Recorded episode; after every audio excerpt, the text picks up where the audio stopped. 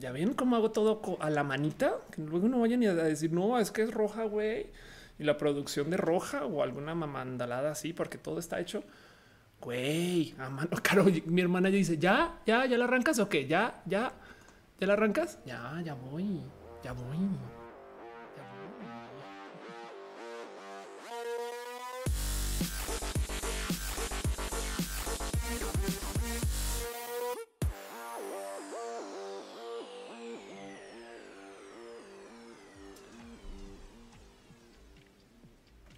Vive en una piña debajo del mar. No me canso de cantar eso.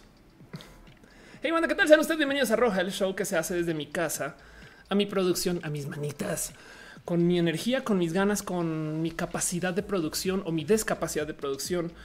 Cuando tengo tiempo, cuando no tengo tiempo, que se hace aquí para mí y para ustedes. Este show se transmite en varias plataformas a la vez. Estamos en vivo en este momento en youtube.com diagonal of course, en twitch.tv diagonal of course, en mixer.com diagonal of course eh, y en facebook.com diagonal of course si se comportan. Mentiras, esta vez este, ya hay dos o tres eh, modos más de por lo menos tener un poquito más de control de lo que pasó con el chat de Facebook que la semana pasada tocó cerrarlo temprano. Pero no obstante, sepan que si ustedes no ven el show en un canal, pueden saltar a otro y, si no, vayan a otro y si no, vayan a otro. Acusi dice que me quiere la mano. Entonces aquí yo soy Ophelia Pastrana, of course, la explicatriz. Eh, y este show justo se trata nomás para que platiquemos, para que nos veamos, para que nos demos un abrazo, cariño, amor y para que recordemos que la vida es rara y que vivimos en un mundo del, del Internet donde topas con cosas como, no sé, señoras tratando de usar Shazam para cachar la canción de un pobre cancionista en este. Esto yo creo que es en la Condesa. Ahora la pregunta, la pregunta del millón es: ¿será que funcionó? Güey, se imaginan, se imaginan tu guitarra tan chingón que Shazam te cache, güey, o del otro lado que no esté tocando, sea el playback más cabrón del mundo y acabas de cachar al pobre, al pobre este playbackero aquí en el acto, no? Pero bueno, en fin, dice Héctor Valenzuela, ayúdame a terminar la tesis. Muy fácil. Cierras el browser y te vas a terminar la tesis. ¿Qué esperas? Dice el Alex que Twitter ha estado temblando todo el mes. Y es verdad, un poquito. Este y pues bueno, justo eh, este show se trata acerca de una, otra, dos o tres mil millones de cosas. Pero en últimas, estamos aquí para darnos cariño y amor, para recordarnos que el mundo es nerd, que nosotros somos personas nerd y que hay muchas cosas de las cuales hay que platicar. La semana pasada no pude hacer show el lunes porque estoy saliendo de una cirugía. Todavía estoy en recuperación, pero y por eso también estaré quizás no al 100% de energía. Espero ya la próxima semana estar al 100. De paso, para los que quieren saberlo, la fecha de vuelta del gato a este hogar va a ser del 29 de este mes. Entonces todavía falta tiempo. Está todavía secuestrado, este, cuidando. Eh, otro stream seguramente haciendo millones porque es un gato influencer o así las cosas. Pero bueno, en fin. Em, y justo este show se hace desde mi casa, a mis manos, a mi capacidad, con lo que yo puedo hacer, con lo que puedo organizar y coordinar. Y pues como estamos en varias plataformas, estas plataformas tienen sistemas de monetización. Cada quien va dejando lo que quiera en cuanto a su cariño a la monetización. Este hay super chat en YouTube, hay suscritos en Twitch también, hay eh, miembros en YouTube. En Facebook eh, creo que no hay mucho que puedan hacer, pero hay un espacio que se llama patreon.com donde también pueden dejarme sus abrazos financieros. Todo ese dinero que me dan, yo tengo esta promesa con ustedes de reinvertir para que el show sea mejor. Mientras más me apoyen, más puedo hacer roja. Y pues en eso de paso quiero darle un agradecimiento especial a Dani Vázquez que arrancando el show deja un abrazote financiero. Muchas gracias Dani. Piñas para ti. Nos encanta regalarnos piñas como modo de agradecimiento porque no hay nada más bonito en el mundo que las piñas.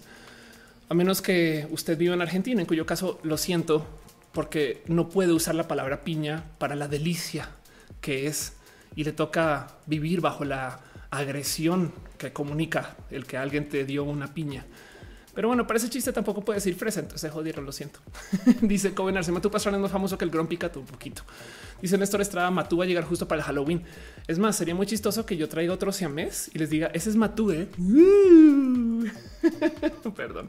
Como yo estoy haciendo esta producción todita solita, recuerden que cuento con ustedes para que me digan si se escucha bien, si se ve bien eh, y, si, sienten que las cosas están fuera de, lugar o, que no están funcionando como deberían de funcionar. Pero pues bueno, en fin, como sea. Em, Vamos a estar al aire unas dos, tres horas. Eh, tengo dos o tres temas bonitos que quiero repasar. Les prometo que cuando tenga Matú acá eh, se los presento. Es más, tengo anotadas un stream solo de Matú cuando vuelvo. Entonces así las cosas. Pero antes de arrancar también quiero dar un agradecimiento especial a la gente bonita que me deja apoyos desde el Patreon.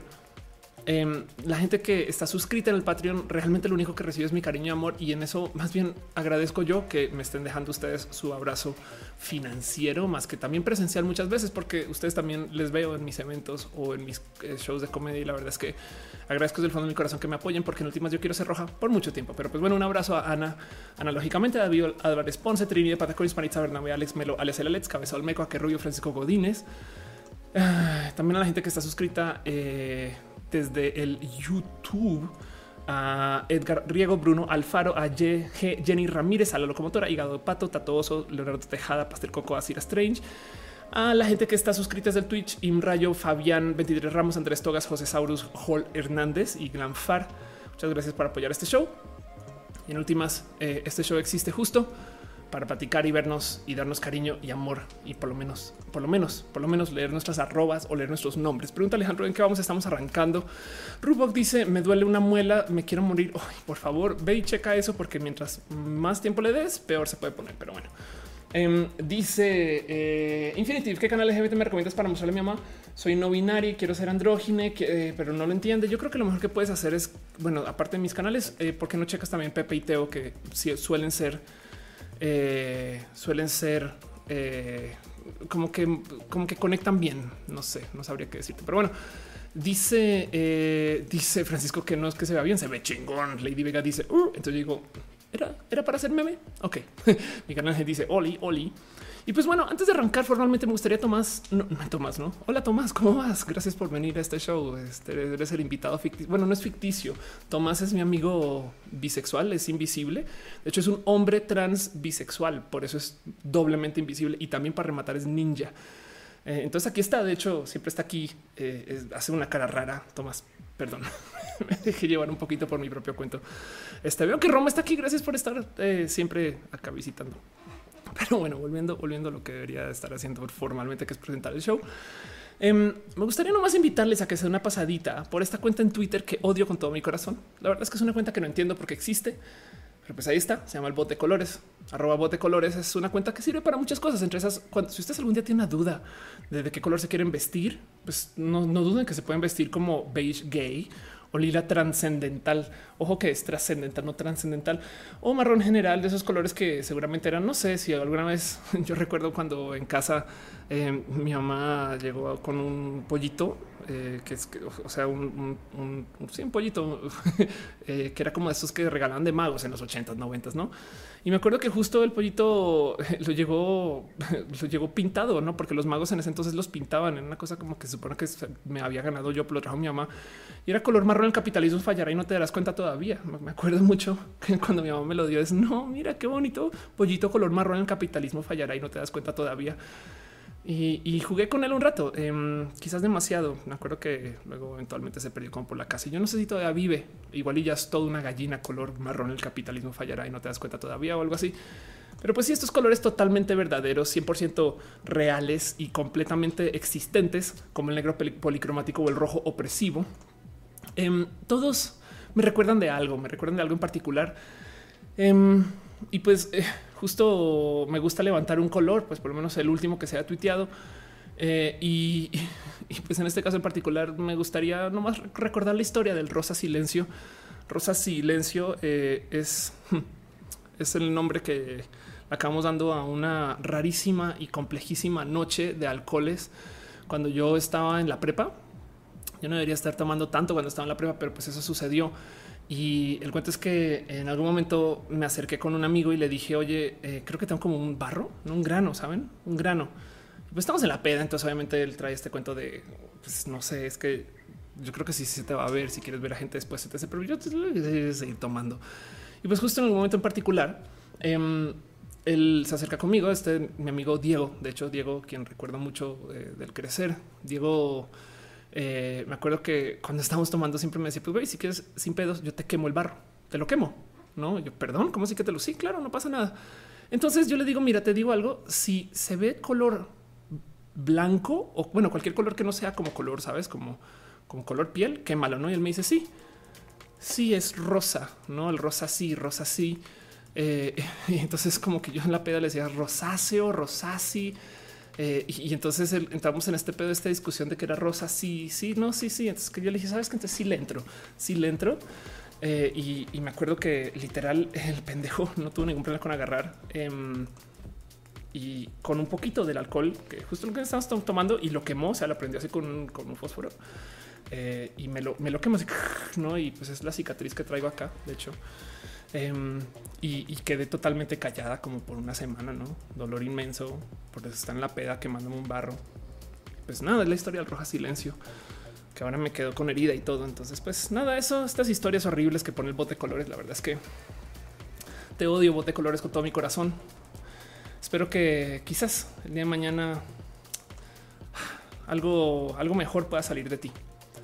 Pero pues por ahora tenemos esta cuenta aquí para recordar. Y si a ustedes les pasó algo raro, algo rudo, si ustedes están en algún momento teniendo problemas o complicaciones, si ustedes creen que, no sé, que, pues que su vida les fue mal por lo menos esta semana o del jueves para acá, pueden culpar al rosa silencio. El rosa silencio, la neta, neta es un color que no debería existir, pero ahí está, es un color 100% verídico y así las cosas.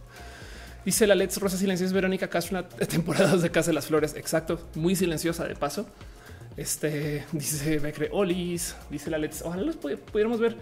¿A quién? ¿De quién? ¿De quién hablas? Em, este ah, están hablando de los Panama Papers. Así las cosas están diciendo unos, spoilers. Por favor, pues nada, eso me gusta echar una pasadita justo por la cuenta del bote de colores, porque el bote de colores es un recordatorio que, pues que la vida puede ser mejor.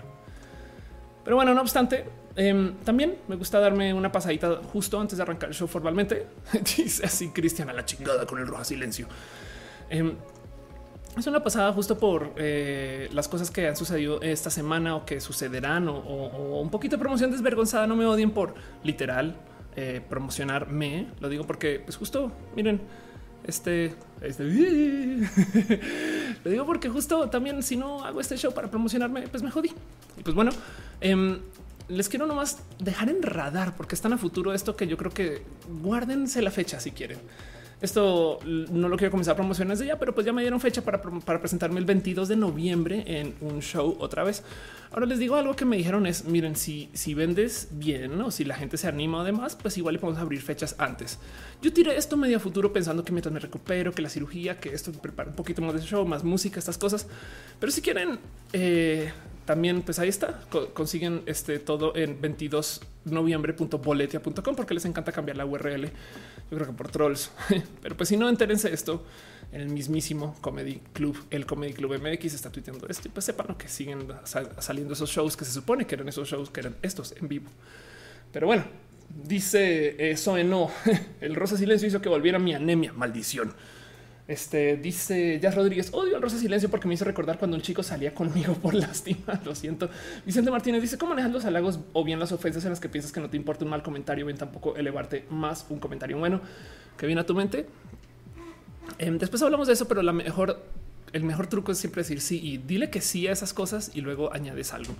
Y pues así, con eso, ahora sí explico formalmente cómo funciona este show. Vamos a primero repasar un tema en particular, un tema profundamente largo, del cual quiero hablar largo, largo, largo hoy, que pues justo lidia un poquito con eh, la tele del futuro, si lo quieren ver así. Em, y luego eh, quisiera hacer un pequeño repaso latinoamericano de una cantidad de noticias y cosas que han estado pasando que yo creo que vale la pena que tengamos en radar, la neta me parece importante. Luego vamos a hablar un poquito de un tema en particular de ciencia y tecnología, como larguito y tendido, de un tema en particular de temas y cosas LGBT, como larguito y tendido.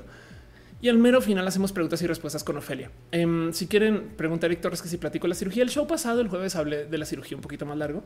Em, debería ser un video, quizás o no. La verdad es que fue un reemplazo de implantes, no fue más. Eh, y, hasta literal del eh, casi que mismo tamaño. Pero eso, eso es algo que yo creo que igual y si quieren en las preguntas al final y dejamos las preguntas ahí para que se pueda hacer show formalmente y platicar de temas y luego al final hacemos literal una sesión de preguntas y respuestas. Todos los lives de todo el mundo son preguntas y respuestas. Entonces me gustaría darles algo a ustedes, ofrecerles algo.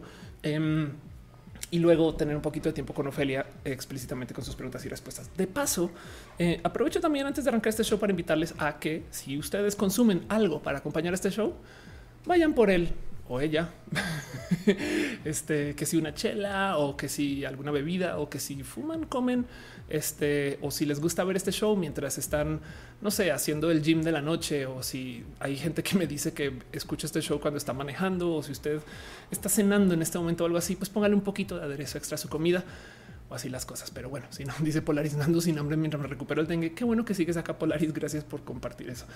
Em, pero bueno, en fin.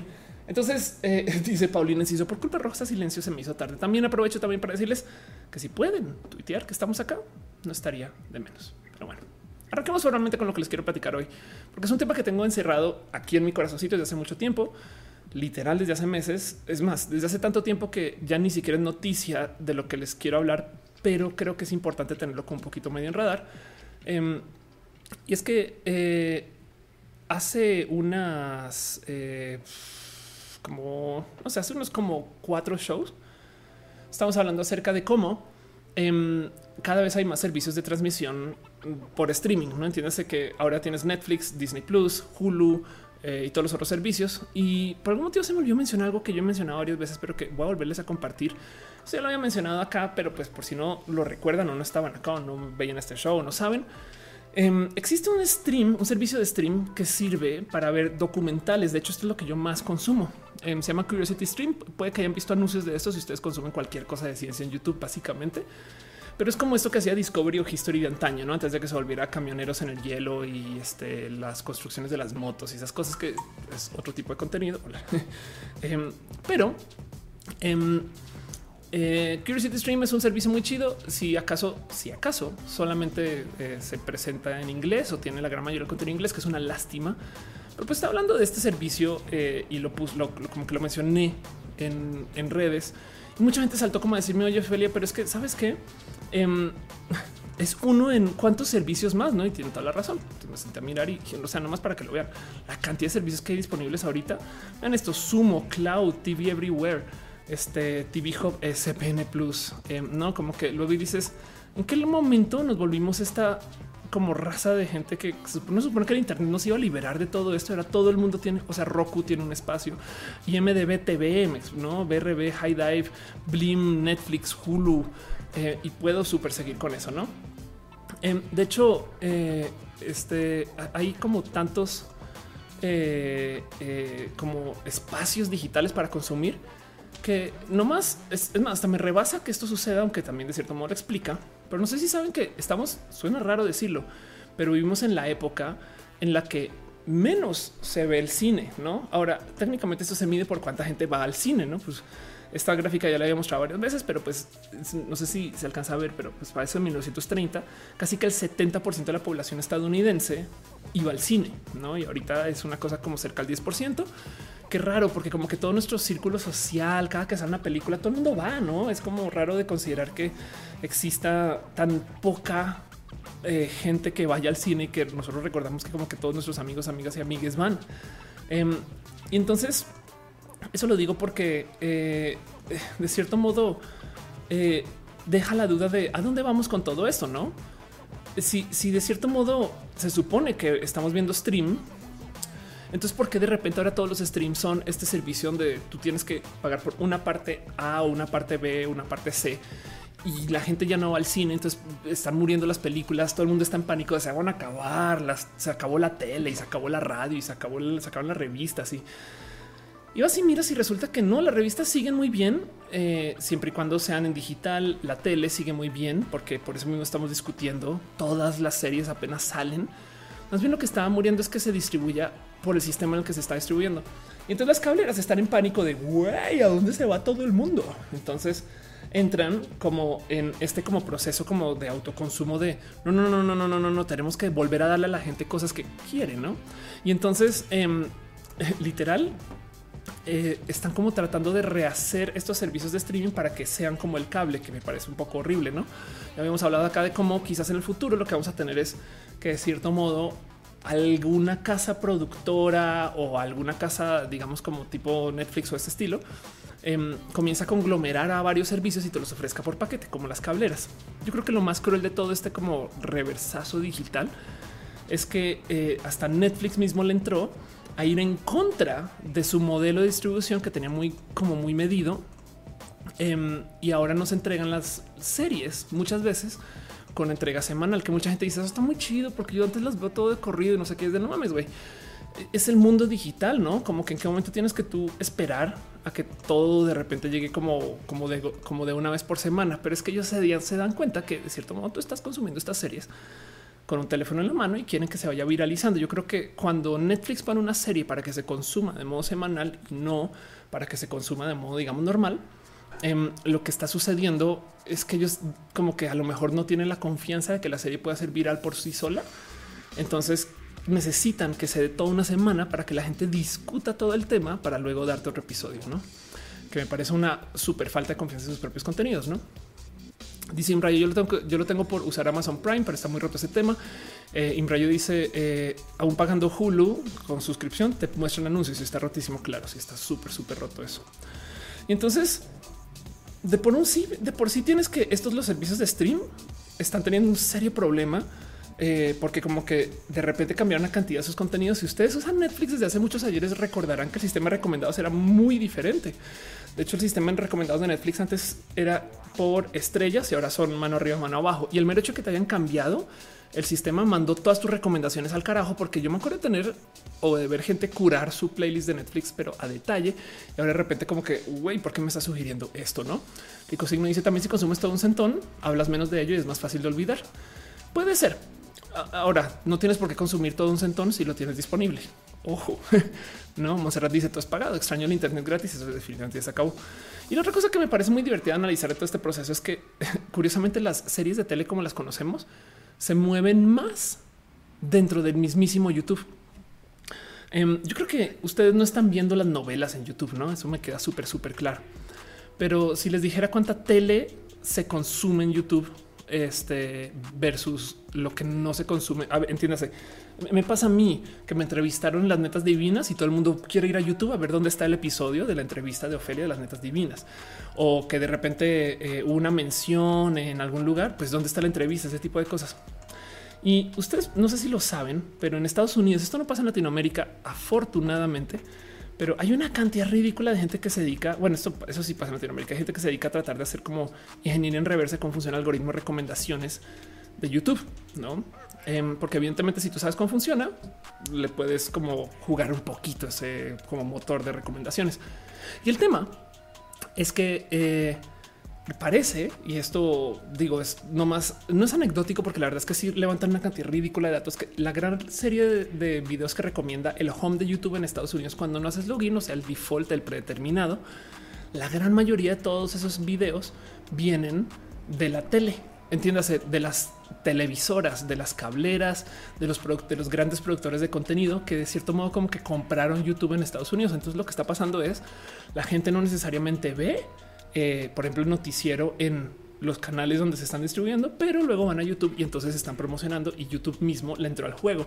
En Latinoamérica esto no ha sucedido y entonces por eso cuando tú no haces login ves las recomendaciones de YouTube, este, por, lo menos en México, y son estos canales súper mega tendenciosos tipo Badamoon, que luego te preguntas por qué chingados tenemos esto aquí en el home, no? Pero pues es como más bien reflejo de la gran mayoría de la gente que consume YouTube en México y les están alimentando a la gente lo que más quieren ver.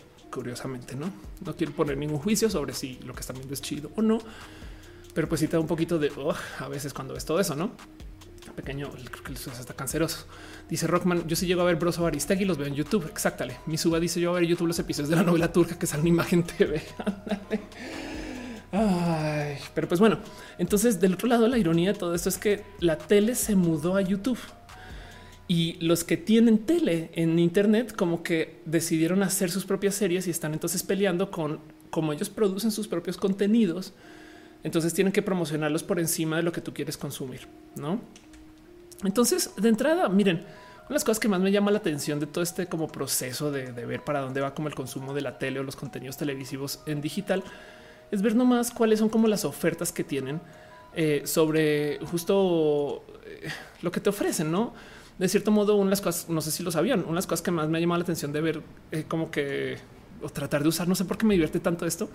Em, es por ejemplo como en Amazon, no sé si sabían, eh, tiene una utilidad que se llama X-Ray. X-Ray básicamente lo que hace es que te da los nombres de los actores y si mal no recuerdo, creo que datos también cuando están en pantalla. O sea, literal, tú estás viendo una peli o una serie, la pausas y donde la pausas te dice en este momento en pantalla están estas dos personas y puedes tener más información. Esto lo alimenta IMDb. Esto honestamente me gustaría saber bien, bien, bien cómo funciona. Si si es que tienen como literal anotado toma por toma dónde aparece cada persona o si está usando reconocimiento facial, que lo dudo. Em, pero pues esto me parece espectacular de ver qué suceda, ¿no? Em, y del otro lado, y justo lo que me trajo aquí a donde estamos, em, es que Netflix también hizo una propuesta de tecnología sobre las series que no existía y que yo siento que sobró, aunque me gustó el experimento. Y es que Netflix presentó esto que se llama Bandersnatch. Para los que no saben de qué chingas estoy hablando, eh, pues igual y no se están perdiendo de mucho si no son fans como de las series de Netflix. Pero pues Netflix básicamente bajó una serie que hace hace mucho tiempo que es Black Mirror, que seguramente todos y todas y todos aquí viendo este show conocen. Em, de todos modos, no sé si saben que se hizo un episodio que se llama Bandersnatch, el cual se hace de modos completamente interactivos. ¿Cómo que completamente interactivos, Ophelia? Sí, pues estás viendo el episodio, a la mitad del episodio te hace preguntas. ¿Qué quieres desayunar? No? Entonces tú eliges muchas cosas que hablar acerca de Bandersnatch en particular. Em, dice ver el algoritmo es el quinto poder. Wow, no? Dice Nubia Cruz, y si rompes el sistema y consumes series o pelis a través de la hermosa piratería, pues si rompes el sistema, ¿no? Rockman dice, tipo en Axel me querían en 800 pesos solo internet en vez de los tres sistemas, ándale.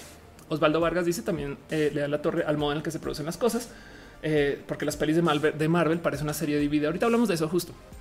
Y entonces Bandersnatch en particular siempre me llamó la atención porque como propuesta es básicamente elige tu propia aventura, elige tu propia aventura.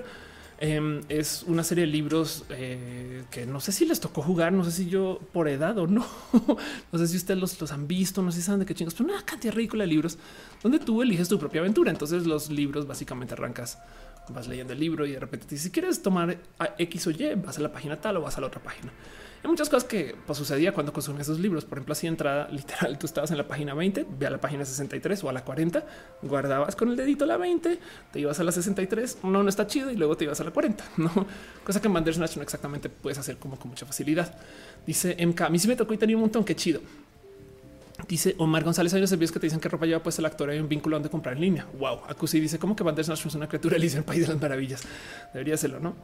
Y entonces Bandersnatch de por sí em, es una es un logro. Yo sí quiero, sí quiero dejarlo ahí en dicho. Es, es, una propuesta rarísima, se ve raro, se consume raro, porque además pide que tú interactúes con la tele mientras lo ves, que es rarísimo de ver, porque vi como que estamos muy programados a ver esta tele de modos pasivos. De eso se trata. Yo llego a la casa em, y entonces me siento y, de repente me pregunta cosas de güey, ¿dónde está el control?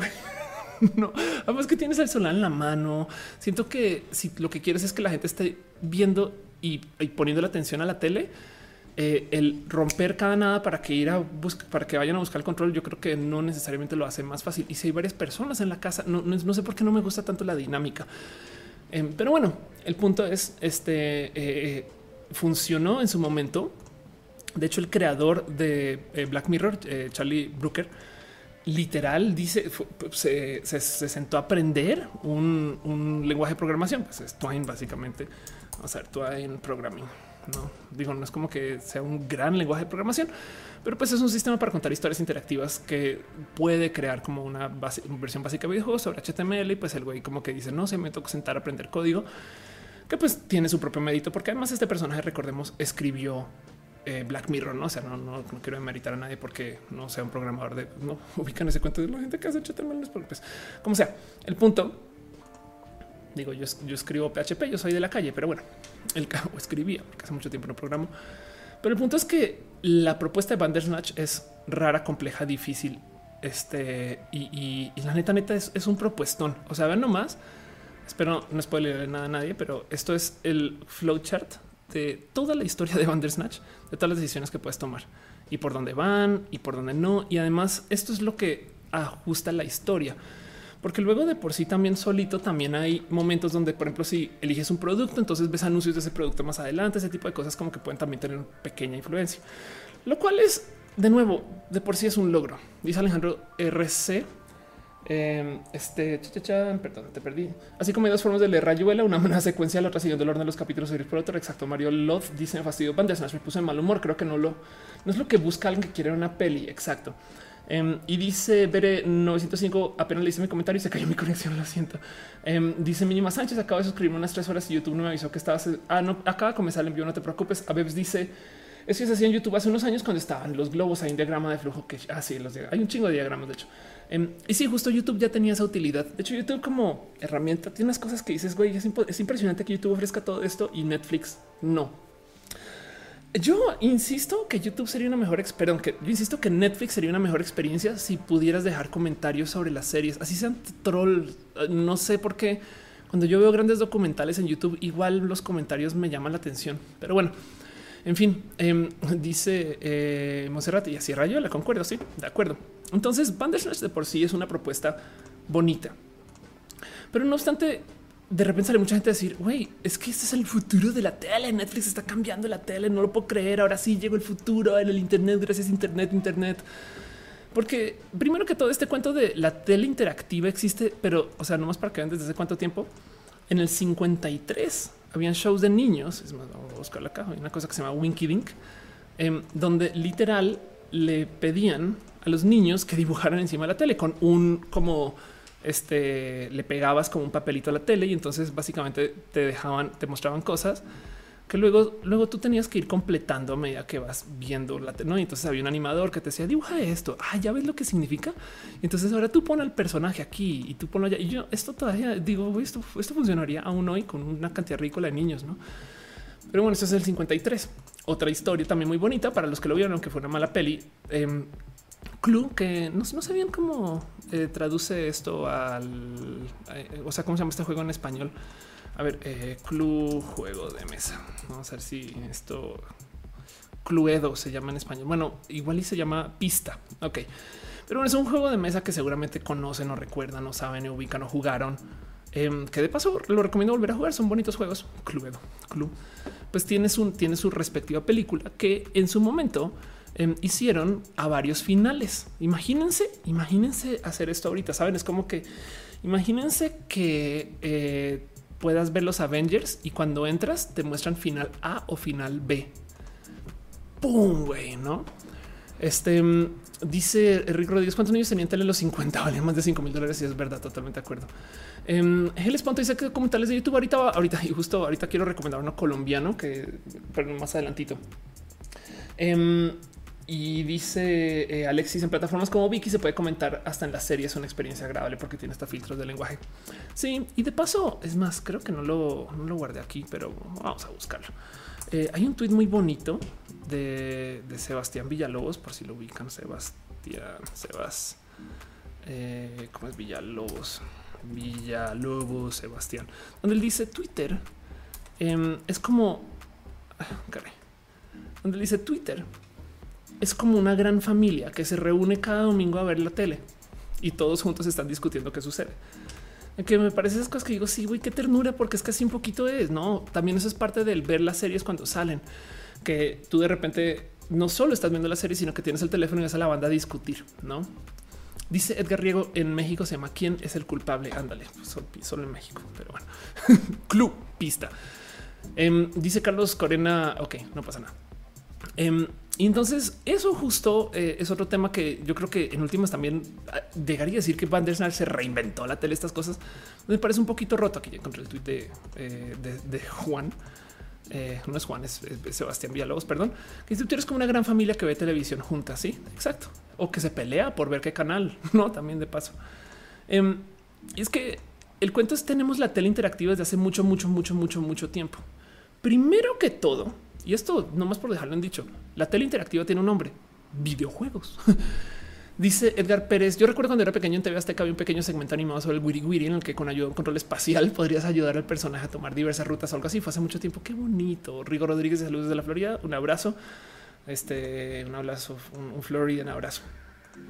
La tele interactiva tiene un nombre y además no solo, no solo son cualquier videojuego. La verdad es que hay, hay videojuegos que son literal historias que de repente te pide, o sea, tú estás jugando el juego y te dice presiona X para saludar, no es de pues, güey, no puede, no, este acércate a la puerta. O sea, no, no cambia en lo más mínimo la historia o la cambia muy poquito, pero igual te pide tantito de vez en cuando que tengas algo interactivo.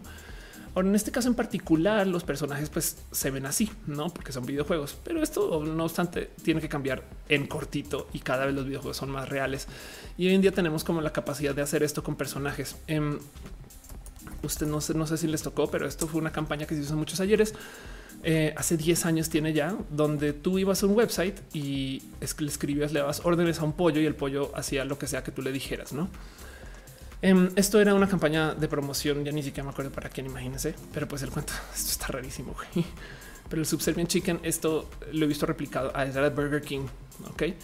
Eh, y entonces se volvió esta campaña donde tú básicamente le pedías y él te respondía en chinga loca con un video haciendo lo que sea que tú le pidieras y lo hacía ver como si fuera algo interactivo. Y entonces eso de entrada solito ya debería ser la tele interactiva. Me explico. Pero hay una cosa más en particular que yo creo que vale la pena también tener presente y es que de cierto modo y es por el cómo se generan eh, los contenidos hoy, existe una cosa que no sé si ustedes saben que es data driven content. Esto por un lado me suena roto y por otro lado me suena chido. No, no me logra decidir bien. Y fíjense que yo haciendo roja le pienso cada rato. Dice este ya Rodríguez, ya habías hablado de Heavy Rain, quizás por encima Mario Murillo, pero no tal tanto que se vuelve más como, como la tele interactiva. Puedes ir a comprar un PlayStation ya. Eh, dice Rockman eh, en Human X Máquina se veía casi como una persona real. Increíble la interacción, el diagrama de flujo de decisiones total. No, ole, pues un anunciate. El que es el Data Driven Content Strategy. Esto es algo que a la banda joven, chava, cool, a los usuarios del Internet de hoy, a la, gente que estudió sus este, especiales en contenido digital y a la gente que trabaja en agencias, les parece lo máximo. Me parece un poco roto, ya les explico por qué, pero es algo que sucede. Imagínense que ustedes tienen un blog que lanzó hace un mes, ¿no? Y entonces publican 10 notas, de las cuales una es súper exitosa, una nota acerca de el remo deportivo, ¿no? Y las otras notas tienen que ver con el cuidado de la casa y otra con el cómo hacer un upgrade de RAM y la última es una pieza de opinión, pero la de Remo, güey, boom, explota. Entonces, ¿qué haces tú? Voy a hablar más de este tema. Los datos me dicen que la gente quiere leer del remo deportivo, entonces hablas más de eso. Acto seguido, añades una sección de remo y luego de repente vas y te das cuenta y tienes un blog de remo. ¿No hace sentido? Suena raro, pero eso es el como mucha gente hace sus contenidos hoy literal tira un blog y le va afinando hacia lo que la gente quiere. Y esto se puede porque tenemos datos suficientes de básicamente cualquier cosa. ¿Quién llega a verme? ¿Desde qué país, ciudad? ¿A qué horas? ¿Cuándo? ¿Dónde? Este, ¿Qué tipo de información este, tiene? Y sobre todo lo más importante es, si yo vuelvo mi contenido de nicho, entonces yo lo puedo mercadear a un segmento específico. ¿no? Entonces, si, si yo estoy haciendo cosas del remo deportivo, pues entonces bien que podré ir con patrocinadores relacionados con el tema del remo deportivo. Y entonces ahora tengo un blog que le habla a una audiencia, que crea una audiencia y que capaz sí mucha gente podría argumentar está llenando un hoyo que nadie estaba llenando y por eso se valida que existe. Pero esto, y miren, esto no sé si es una, una frase de, Steve Jobs. Este no, no, no, no sé si, si esto es una, una realidad, parte de la, de la, genialidad de Steve Jobs o esto es una de esas frases célebres. Ya saben cómo es. No confíes en lo que dice la gente en Internet. Abraham Lincoln. Em, pero una de esas cosas que supuestamente decía Steve Jobs eh, es que eh, si tú ibas a un restaurante donde tú te podías cocinar tus propias cosas, pues tú te vas a hacer justo las cosas que tú quieres y no vas a probar cosas nuevas. Entonces, parte de la labor del chef es darte algo que tú no conoces y decirte te va a gustar. Güey. Y entonces en eso tú dices, pues güey, si no me gusta, pues es que ahí está el riesgo. Pero por eso es que tú tienes que aprender. Hay muchas cosas de los gustos que son literal hechos, no? Eh, que, son cosas que suceden con el tiempo, que son cosas que en últimas se van apilando, que son cosas que en últimas te traen recuerdos, que son cosas que se van creando sobre la marcha. O sea, si tú estás diseñando un producto y el producto está hecho explícitamente alrededor de lo que la gente pide, entonces la propuesta es nula. ¿Hace sentido? Dice Monserrat Morato, contenido paraguas, le hablas al globo, al nicho a la par. Eh, Joao Montes dice, háblanos de tu cirugía. El show pasado le dediqué una buena media hora eh, a ese tema, pero cuando lleguemos a las preguntas puedo hablar un poquito de eso. Básicamente es un reemplazo de implantes, no pasa más. Entonces, en eso, como que siempre me ha saltado mucho que parte como esta estrategia del data driven content es justo hacer lo que la gente quiere. Eso es también elige tu propia aventura. Hace sentido. Si ustedes ven que están haciendo temporada 3, 4, 5 o 7 de una serie que dices, güey, ya es porque la gente lo consume. Entonces lo que hacen es, güey, si lo están consumiendo, pues dales más. Y, en eso eh, eh, da un poquito como de impresión que todavía existan generadores de contenido que estén dispuestos a matar series cuando ya no tienen. Os me explico cuando, cuando bien que podrían seguirles como sacando, como exprimiendo un poquito el jugo. Em, o asimismo, también el mismo concepto de, hacer series alrededor de lo que la gente quiere, pues es porque tenemos 200 películas de este, casi que hasta diría Transformers, es porque literal se siguen consumiendo. Data driven. Digo, no que nosotros lo estamos consumiendo, pero por ejemplo en China en particular las piden y las piden o las ven. Dice Monserrat, autoafirmación del yo. Dice Rockman, como eh, este te estoy de acuerdo con ello. El gusto no es algo nulo, es algo que se cree y se construye. Sí, dale. Leonora Mora dice, luego no termina siendo un feedback loop. Raro, no suena raro, pero un poquito sí. Es como eh, en algún momento hay que proponer, en algún momento hay que dejar. O sea, tampoco se trata de darle verduras a la gente que no quiere verduras, no? Em, pero pues el punto es que esto existe. Es una realidad que se aplica hoy en día para casi que una gran cantidad de, productos, no? Hay una cantidad de cosas que no, la neta, neta es ridículo que lo sigan haciendo, pero es que pues, los datos dicen que lo que quiere la gente. Entonces como que siento yo que esto hasta asesina un poquito la innovación. Em, dice Oscar Martínez, ¿qué pasó con Sense8? Sí, pues eh, Sense8 en su caso en particular es que yo creo que ya era demasiado caro. Y curiosamente, eh, yo creo que la gente no quería tanto Sense8 como por ejemplo querían Grace and Frankie, que es la serie de Netflix que más tiempo ha durado en producción, ¿no? Es que de nuevo se trata de los datos. Una cosa es lo que tú ves en redes y otra cosa es lo que ven ellos y ellas y ellas. Y del otro lado, yo creo que eh, si hay algo que se hay, si algo, si algo por explotar detrás del concepto de una tele interactiva, y es que les va la pequeña propuesta que les quiero hacer. No es este cuento de elegir tu propia aventura. Yo creo que teniendo el Internet a nuestra disposición, teniendo el mundo de los videojuegos a nuestra mano, el elige tu propia aventura, yo creo que se debería usar para investigar algo que realmente no hemos visto mucho. Y ahí les va. Y, esto es una propuesta mía, pero, pero si le suena muy fumada pasada, pues nada, aguántese 20 minutos. El tema es este. Tenemos una cantidad de contenido ridículo, sobre todo en el mundo de los videojuegos, hecho en primera persona. De hecho, si nunca se ha sentado a pensar que los shooters, los juegos de, eh, a ver, first person shooter, em, los shooters de, de los juegos de acción siempre son de primera o de tercera persona. ¿Qué es primera persona? Tú eres la, tú eres la persona, ¿ok? Este, y que es tercera persona, es tú, tú estás parada o parado o parade atrás del personaje. Ahí se alcanza a ver si yo creo que sí. Ok, esto es tercera persona, esto es primera persona. Ok. Y entonces ahora les hago yo la pregunta: ¿dónde están los juegos de segunda persona? ¿Qué? ¿Cómo que segunda persona, Felia? ¿De qué hablas? Pues es que el concepto de jugar como una segunda persona básicamente es alguien observando la acción que no eres tú, pero que de cierto modo pues tiene que estar ahí todavía. Hay, un video muy divertido eh, por Mega 64 que es una, eh, una un grupo de gente que hace generadores de contenido en chidos que dicen cómo sería el, shooter de segunda persona. Este y se burlan porque dicen tú eres ya, ya jugaste como en primera persona, que tú eres la persona que dispara, ya jugaste como tercera persona que es la persona que eh, te paras atrás de quien dispara. Ahora, la segunda persona eres tú, eres alguien random andando por tu vida y de repente te disparan a ti. y polla, no ese tipo de cosas. Entonces me da mucha risa, pero la verdad es que la propuesta de la segunda persona es un poquito más compleja de entender porque son historias acerca de em, alguien que está ahí, pero que se está contando allá en tercera, porque todavía está siendo parte de la acción. Ahí les va, dice Ulifante. Yo les digo gatilleros, ándale. Hay una propuesta muy bonita, es un video que les recomiendo ver si se quieren, si quieren perder un tantito de tiempo de su vida eh, por un gran generador de contenido, Nick Robinson, quien habla mucho acerca de un juego que se llama Driver San Francisco. Driver San Francisco es un juego en particular viejito ya, que tiene una propuesta tan pinches bonita que me da una lástima que no se haya hecho más. Pero no más para no spoilerearles mucho, Driver San Francisco se trata acerca de una persona que está aparentemente en coma y que a medida que va jugando el juego se da cuenta que está en coma y entonces puede controlar a lo que eh, le rodea. Y entonces la dinámica del juego es espectacular porque tú eres una persona que durante el juego puedes cambiar de personajes, ¿ok? Entonces, este, tú estás pasando por la historia, pero de repente dices, ¿sabes qué? Voy a cambiar a otro personaje en otro coche. O sea, en los Grand Theft Auto, estas cosas, tú literal te bajas del coche y vas y entonces ahora eh, manejas el otro coche, ¿no? En este caso tú transfieres tu conciencia al otro lado y entonces ahora eres la otra persona. Y lo cabrón es que cuando eres la otra persona puedes voltear y verte a ti. Y cuando te ves a ti, entonces este, puedes como interactuar. Entonces, por ejemplo, para huir de los policías, en vez de bajarte del coche y subirte uno más rápido, puedes cambiar, controlar a un terno a tercera persona y luego pones ese coche enfrente de los policías y luego vuelves a ti y ya hay un coche parado frente tapando a los policías y tú huyes, ¿no? Muy bonito, es una propuesta espectacular. Perdón, veo que están dejando muchas piñas. Geek Sasha dice Em, conoces el canal Migal, es un podcast de filosofía. Me parece contenido muy bonito. Su video más reciente habla sobre la teoría de Gaia. Prometo que lo veo. Gracias, Geek Sasha, por colaborar con esto. Piñas para ti, piñísimas para ti, piñísimas para ti. Pero bueno, volvamos entonces a lo que está pasando en Driver San Francisco. Eh, eh, y es una historia, digo, es para el Play 3, si mal no recuerdo.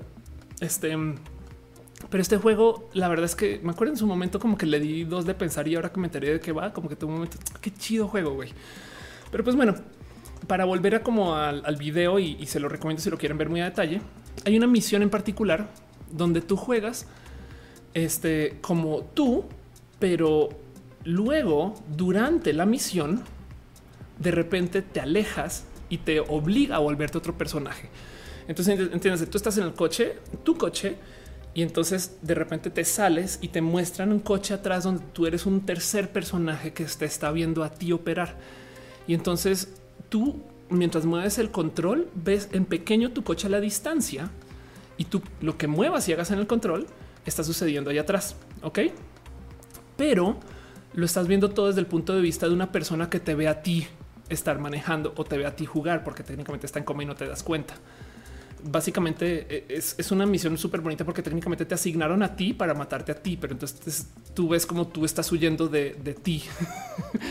Y entonces es una bonita propuesta porque es una propuesta en segunda persona. Dice Porcupine, si yo lo intento y suicida. Dice Ernesto Guerrero, me quedé sin batería ahora que continúo recalentada. Lo siento. Este dice Monserrat bipolaridad mil. Este mm, sí, exacto. Este juego me parece espectacular de ver.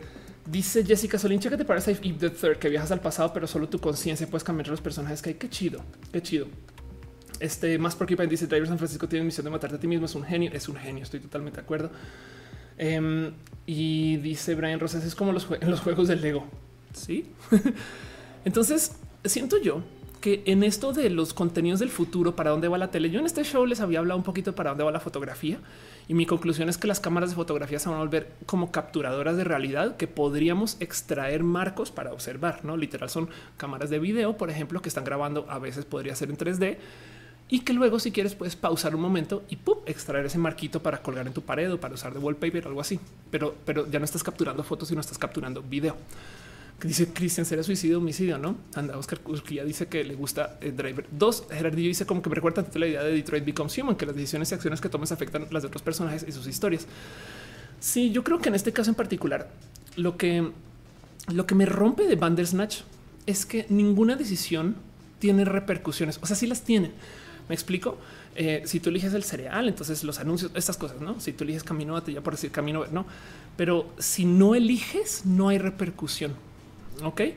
Y eso me parece raro porque miren, de nuevo, el motivo por el cual todo este tema me llama la atención es porque yo vengo de la impro. La impro, por si no ubican, es teatro donde tú te subes al escenario y no sabes de qué chingados vas a, hablar, ni, ni qué vas a hacer, ni qué vas a actuar, ni nada. Y entonces tú le pides una palabra a la audiencia, la audiencia te da eh, de qué de qué va y hay muchos muchos modos de hacer impro. Uno de ellos, por ejemplo, puede ser literal. Yo le pido a la audiencia, dame una palabra y yo me invento toda una historia con eso y hago una hora de teatro con esa palabra, así como el amigo o el enemigo, eh, el color enemigo, el amigo, no, así como el color enemigo. Pero imagínense ahora hacer una obra de teatro acerca de, el Rosa Silencio, no una obra de teatro que se llame Rosa Silencio. Yo entonces les cuento la historia completa de todo lo que pasó con Rosa Silencio. Em, y, se puede hacer, ¿no? Las otras cosas que pasan en la impro, otros modos de jugarlo para los que no han visto impro, porque hay mil y un modalidades, es literal, puedes detenerte cada cinco segundos y preguntar, dame una palabra más y sigues por allá. ¿Dónde estoy? En casa de tu abuela. Y luego le añaden y entonces en dónde voy en el coche y en el coche a casa de la abuela. Y entonces, no, ya podemos contar historias con eso. Em, pero entonces yo siempre quería hacer una obra de teatro esto existe desde la impro hace mucho tiempo, una obra de teatro que sea completamente y enteramente interactiva. Ok. Em, el tema aquí es que justo tú podrías literal hacer una obra de teatro que a medida que la audiencia vaya diciendo cosas se vaya modificando, como en Bandersnatch. Pero el tema es que si la gente no decide, la repercusión es, güey, o decides tú y lo anuncias, o, das una repercusión real a no decidir, ¿no? Como que siento que en Bandersnatch no te castigan por no ser parte del juego. Tico Signo dice no sonidor de chico yo jugaba eh, en dos personas, perseguía la pelota y los veía todos jugar. Exacto. El tema es que la, yo lo que estoy hablando es que las narrativas en segunda persona son poco explotadas. Mm.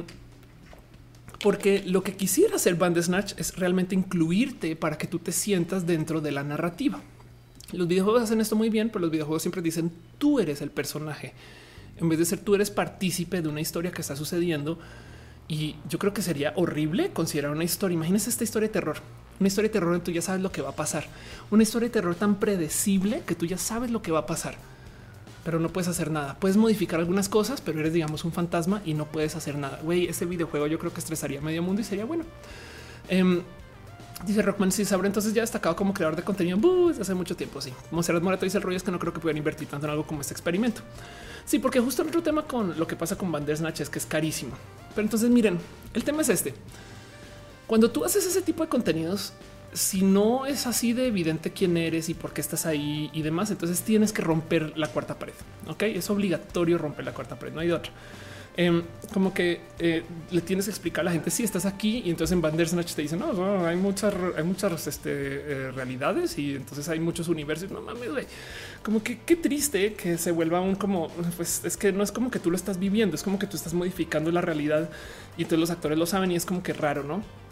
Pero el tema es que yo creo que los contenidos del futuro deberían de ser más o menos así, donde tú eres una persona que te está que estás consumiendo contenidos en narrativa de segunda persona y tienes alguna inferencia sobre el mundo, pero no mucha. O sea, eh, sería si tú ya tienes inferencia total sobre el mundo, entonces ya es primera persona o ya es un videojuego donde tú literal estás cambiando la historia. Pero a mí me gusta que me cuenten la historia, como Steve Jobs en el restaurante.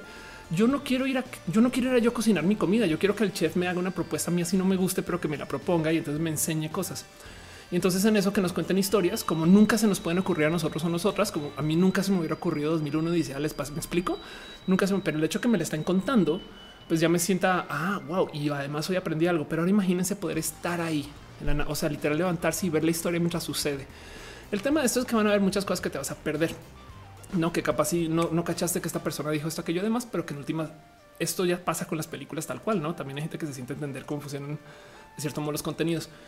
Y esto suena caro y complejo de producir, pero miren, les quiero mostrar esto que de por sí es bien difícil porque el momento que tú quitas la restricción de un fondo, o sea que tú entras a la arena, entonces no puedes tener visible ninguna cámara a menos que sea parte explícita de la historia. No puedes tener visible ningún aspecto de la producción, pero tiene que estar ahí. Por ejemplo, esto es un contenido de eh, Cirque du donde tú puedes ir al, este, al circo, pero está grabado de tal modo que estás en el mismo escenario con ellos. Ahí ven. Desafortunadamente, como está grabado, yo no puedo entrar a caminar. Este, pero como está grabado en 360, entonces literal, mientras está sucediendo, yo puedo voltear y ver. Entonces aquí estoy, aquí, acá hay una narrativa, acá hay otra narrativa, atrás de mí hay otra narrativa. Esto está pasando, esto está pasando, esto está pasando. Imagínense ver la tele así. Es más, esto puesto sobre realidad virtual sería bien divertido. Y ahora, si tú lo pudieras caminar o ver, o si tuvieras como un espacio como limitado de consumo, yo creo que podría ser medianamente atractivo. Entiéndase, en vez de que nos digan elige y cambia la historia, es dejemos que la historia pase, pero que tú puedas entrar y de cierto modo navegarla con un poquito más de profundidad que solamente el plano de la pantalla. Les doy otro ejemplo un poquito más bonito. No sería chido tener un roja donde ustedes se puedan poner realidad virtual o yo y estemos todos en una sala, no? Y tengamos una plática así como más como de pues no sé, como Iron Manesca, me explico. Y entonces en eso, evidentemente, yo puedo volver mi show un poco más un performance y bueno, siempre es un performance, pero un poco más una plática o realmente interactiva. Ahorita lo es mucho, este, pero, pero, pero, pero que se siente que estamos ahí, no es, es muy, muy, o sea, luego, luego ibas y miras y, y, lo primero que te queda es el es cómo se consume eso, no? Les voy a mostrar un producto que me parece espectacular. Yo, yo no sé por qué amo tanto este producto. Ojalá esto despegue o no. Pero no sé si saben que hay eh, todo tipo de investigación en proyección holográfica de imágenes. Y esto desde hace mucho tiempo. Esto, por ejemplo, se llama Looking Glass. Esto ya existe hace como dos años. Medio no se alcanza a ver o si se ve más o menos. Pero estos son proyecciones que están hechas en 3D en un cubito. Quizás acá sea un poquito mejor. Como pueden ver el cubo a la izquierda este está en 3D. El cubo a la derecha también, el que tiene ese como Venom gay. este eh, vamos a quitar los close captions. Em, y entonces lo que están mostrando es una imagen que se ve perfectamente tridimensional que está proyectada y lo puedes ver desde cualquier ángulo. Esta es una versión muy, muy, muy simple de ver contenido en tres dimensiones. Esas sombras se están generando también de modos tridimensionales. Y lo bonito de esto del Venom Gay es que eh, ese tipo de contenidos por lo menos harían como un paso intermedio a que imagínense ver la tele, pero si la ves desde un ángulo diferente se ve como si estuvieras viendo el teatro, ¿no? Dice eh, Navarro que se llama Chat, que es lo que escribo, qué chido. Este um, ciencia natural dice se aplica eso en el juego Life is Strange. Dale caro dice cine en cuatro dimensiones. Sí, pues técnicamente sería el cine en tres dimensiones. El cine en tres dimensiones lo han intentado desde todos los ángulos, que los lentes este, polarizados de color, este, que los lentes que polarizan este, y entonces lo consumen de cierto modo. Yo creo que el único problema de los contenidos en 3D es que los directores enfocan todo, que es una lástima. Cuando ustedes van al cine, no sé si lo saben, pero cuando ustedes van al cine, parte del motivo por el cual unas películas se sienten rápidas o lentas, o unas películas se sienten cansadas y otras se sienten muy buenas o, cosas así, es porque los directores se fijan mucho en dónde están mirando. Si ustedes están viendo el centro de la pantalla y de repente se usa una explosión por acá atrás, capaz eso se entiende como siniestro o sorpresa, porque te hace voltear a mirar, si sea un centímetro, volteas a mirar, pero ahora estás mirando para allá arriba. Un buen director va a saber que tú estás con la atención más o menos por acá. Entonces, bien que puede poner cosas borrosas por acá, esconder cosas acá o de repente llamarte la atención acá abajo. Y entonces si te tienen paseando toda la pinche película, te vas a cansar. Y hay gente que le gusta hacer esto desde su dirección para que entonces tú de cierto modo salgas literal cansado de una peli que está hecha para una peli de acción, por ejemplo, ¿no? Las grandes escenas de acción de Marvel, no sé si se fijan, pero siguen un camino muy marcadito. O sea, un puño acá se vuelve una patada acá se vuelve. Es más, este eh, Marvel. Vamos a ver si esto aparece. Eh, Stunts Fights. Vamos a ver si aparece una, toma espectacular. Ah, Black Widow Fight. Ah, no, ya sé cuál, perdón. Captain America, es que me voy decidiendo. Captain America eh, Bucky Fight. A ver si aparece esto así de fácil. Em, aquí está. Ok, esto es el cómo esto es una escena de Marvel que seguramente me va a súper demandar si la muestro así tal cual. Pero esta, esta, dense chance de ver esta, esta pelea, si lo quieren ver, de la, batalla entre Capitán América, este, el Winter Soldier, ¿no? Em, que si lo ven, tiene una cantidad ridícula. O sea, vamos a ver si puedo mostrar dos o tres pedacitos eh, de tomas que cortan y cortan y cortan. Y vean eso, tan, tan corte, corte, corte, corte. Ok, este Captain América Winter Soldier behind the scenes. Vamos a ver esta misma escena. Eh, esto tiene que existir en algún lugar. Eh, aquí está. A ver si esto aparece. Vean esto. Toda esa pelea, toda esa pelea se hizo en una sola toma, una sola pinche toma. Güey, esto me parece espectacular. Vean eso. Se hizo acá. Listo. Toma puño, puño. El güey, el güey tira el cuchillo al aire y lo vuelve a agarrar. Me explico. Este y entonces, si esto se grabó así en una sola toma, no a una, a una sola cámara y todo está perfectamente organizado. Entonces, ¿por qué chingados? Cuando me la muestran, yo tengo que ver el festival del corte y la escena y la edición. No es de o sea, ¿por qué de repente me ponen acá este, este brazo? Güey, güey, ¿qué no ven? O sea, si todo se hubiera grabado a 16 cámaras, tú dices, pues bueno, es que están editando todo para que haga sentido porque los pinches actores no pueden hacer una escena de acción seguida. Pero el tema es que sí pueden. Y entonces te quedas con él. Entonces, ¿para qué chingados? Pues porque los actores, perdón, porque los directores o el director en este caso en particular quiere que tú sigas la mirada de cierto modo y que hagas con la cabeza, con los ojos, con tu atención varias cosas. En 3D les encanta hacer que todo esté al mismo nivel de importancia. Entonces, si hay una zona de explosión, toda está enfocada. Y yo creo que eso es parte del momento, es parte del motivo por el cual el 3D no es tan chido, porque el director no sabe si tú estás mirando hacia abajo o hacia arriba o desde ángulo. Y eso yo creo que es algo que se tiene que solucionar. Dice, dice Liz Jordan, pues es que el director también tiene que cobrar. Dice Carlos Gutiérrez, el juego de realidad en el que Morty entró en una simulación de la vida. Sería interesante jugarlo, sería súper chido jugarlo, sí, de acuerdo. Dice Geeksash, eso que hizo un rojo enviar me recuerda el VR chat, es curioso. Ah, claro, el VR chat, por supuesto. Psicólogo Ulises Reina dice, mi psicólogo me parecería una gran alternativa por recibir mis pacientes en videollamada Iron Manesca. Sí, totalmente de acuerdo. Este Lico Signo dice estaría genial si las pelis en segunda persona escondieran cosas y que tú tuvieras que explorar el entorno para descubrir más detalles o incluso otra historia escondida. Exacto. Yo creo que ahí es donde ahí es donde está la tele interactiva que tanto quieren y como que no le llegan a la marca porque como que no entienden exactamente que lo que lo que cuenta la historia es que eh, nos dejen ser parte del total chido o no. No, como que yo creo que el problema de Bandersnatch es que no lo cuenta en tercera persona. Eh, pero nos maneja como si fuéramos segunda persona. Yo creo que mete las patas por eso. Darío Prado dice si se pueden atómicas se graban las escenas continuas. Este dice más porque no a Fury Road, la única peli de acción con acción fácil de seguir. Hay de todo, hay de cada, todo tipo de, gustos en, consumo de pelis de acción. Yo creo que, por ejemplo, Fast and Furious sí tiene buenas escenas de acción chidas. Em, hay esta película de, de un super agente británico súper, este, súper sangrienta, no me acuerdo cómo se llama, que es bien pinche, un güey que se pone trajes, güey, no me acuerdo cómo se llama, pero no mames, güey, qué buena que es para sus escenas de acción. Em, y mucho de eso justo de nuevo es el manejo de dónde va la cámara, ah, como Matrix también, por supuesto, de dónde va la cámara, que te están haciendo. O sea, si a ti te tienen paseando para izquierda y derecha, capaz igual te cansas. Y por eso es que las pelis se ven muy diferentes en el cine, que en el avión, que en la casa. Es importante. Es más, em, por eso es que ponerle subtítulos a las pelis no siempre se considera chido porque el director quiere que tú estés mirando acá ahorita en vez de que estés leyendo. De paso, por ejemplo, si les quieren, si quieren que les dé un tip, em, si ustedes van a leer, van a leer subtítulos en la peli, siéntense donde el inicio de la lectura esté directamente enfrente de ustedes, o sea, no en el centro del cine, sino un poquito hacia la izquierda, porque entonces leen hacia allá. No, o del otro lado, si están leyendo desde allá para acá, siempre no como que se están otra vez volteando a mirar otra vez a donde arrancan las letras. Hace sentido. Ese tipo de cosas importan mucho.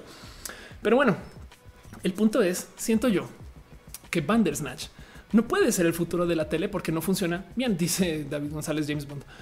Y donde hay Kingsman, muchas gracias. Mario Reca dice Kingsman. Exacto. Em, entonces yo creo que justo eh, el, tema aquí presente es que a lo mejor este futuro de la tele va más bien desde generar contenidos donde tú puedas tener un tipo de profundidad sobre, sobre el cómo lo ves y cómo lo consumes. Yo creo que la neta, neta, el futuro de, de los contenidos televisivos, por así decir, sería más bien así, donde tú eres parte, pero no. Y a lo mejor en esto todavía te puedes dar chance de ver la historia tal cual y puedes, es que puedes huevonearle y verlo tal, o sea, te puedes recostar y ver la historia como debería ser. Pero si tienes tanto energía y curiosidad, entonces de repente dices, ah, también vamos a ver qué está pasando al otro lado. Ok. Y esto me parece sumamente, sumamente importante porque este tipo de contenidos en últimas, en últimas, sí te incluyen y se hace uso de toda esa tecnología que viene. Dice Ale Urresta, John Wick también hace eso y es verdad, tienes toda la razón. Em, que de paso, la otra cosa que queda así como, eh, como con duda de si, si, si, que, si de repente hay que hacer contenidos que son como tan, tan, tan enredados que tienes que hacer contenido no solo para adelante, sino para atrás, para arriba, para abajo, no? Porque, porque si lo piensan, esos 10 personajes de acá arriba no tendrían que existir si tú siempre estás mirando para allá, no?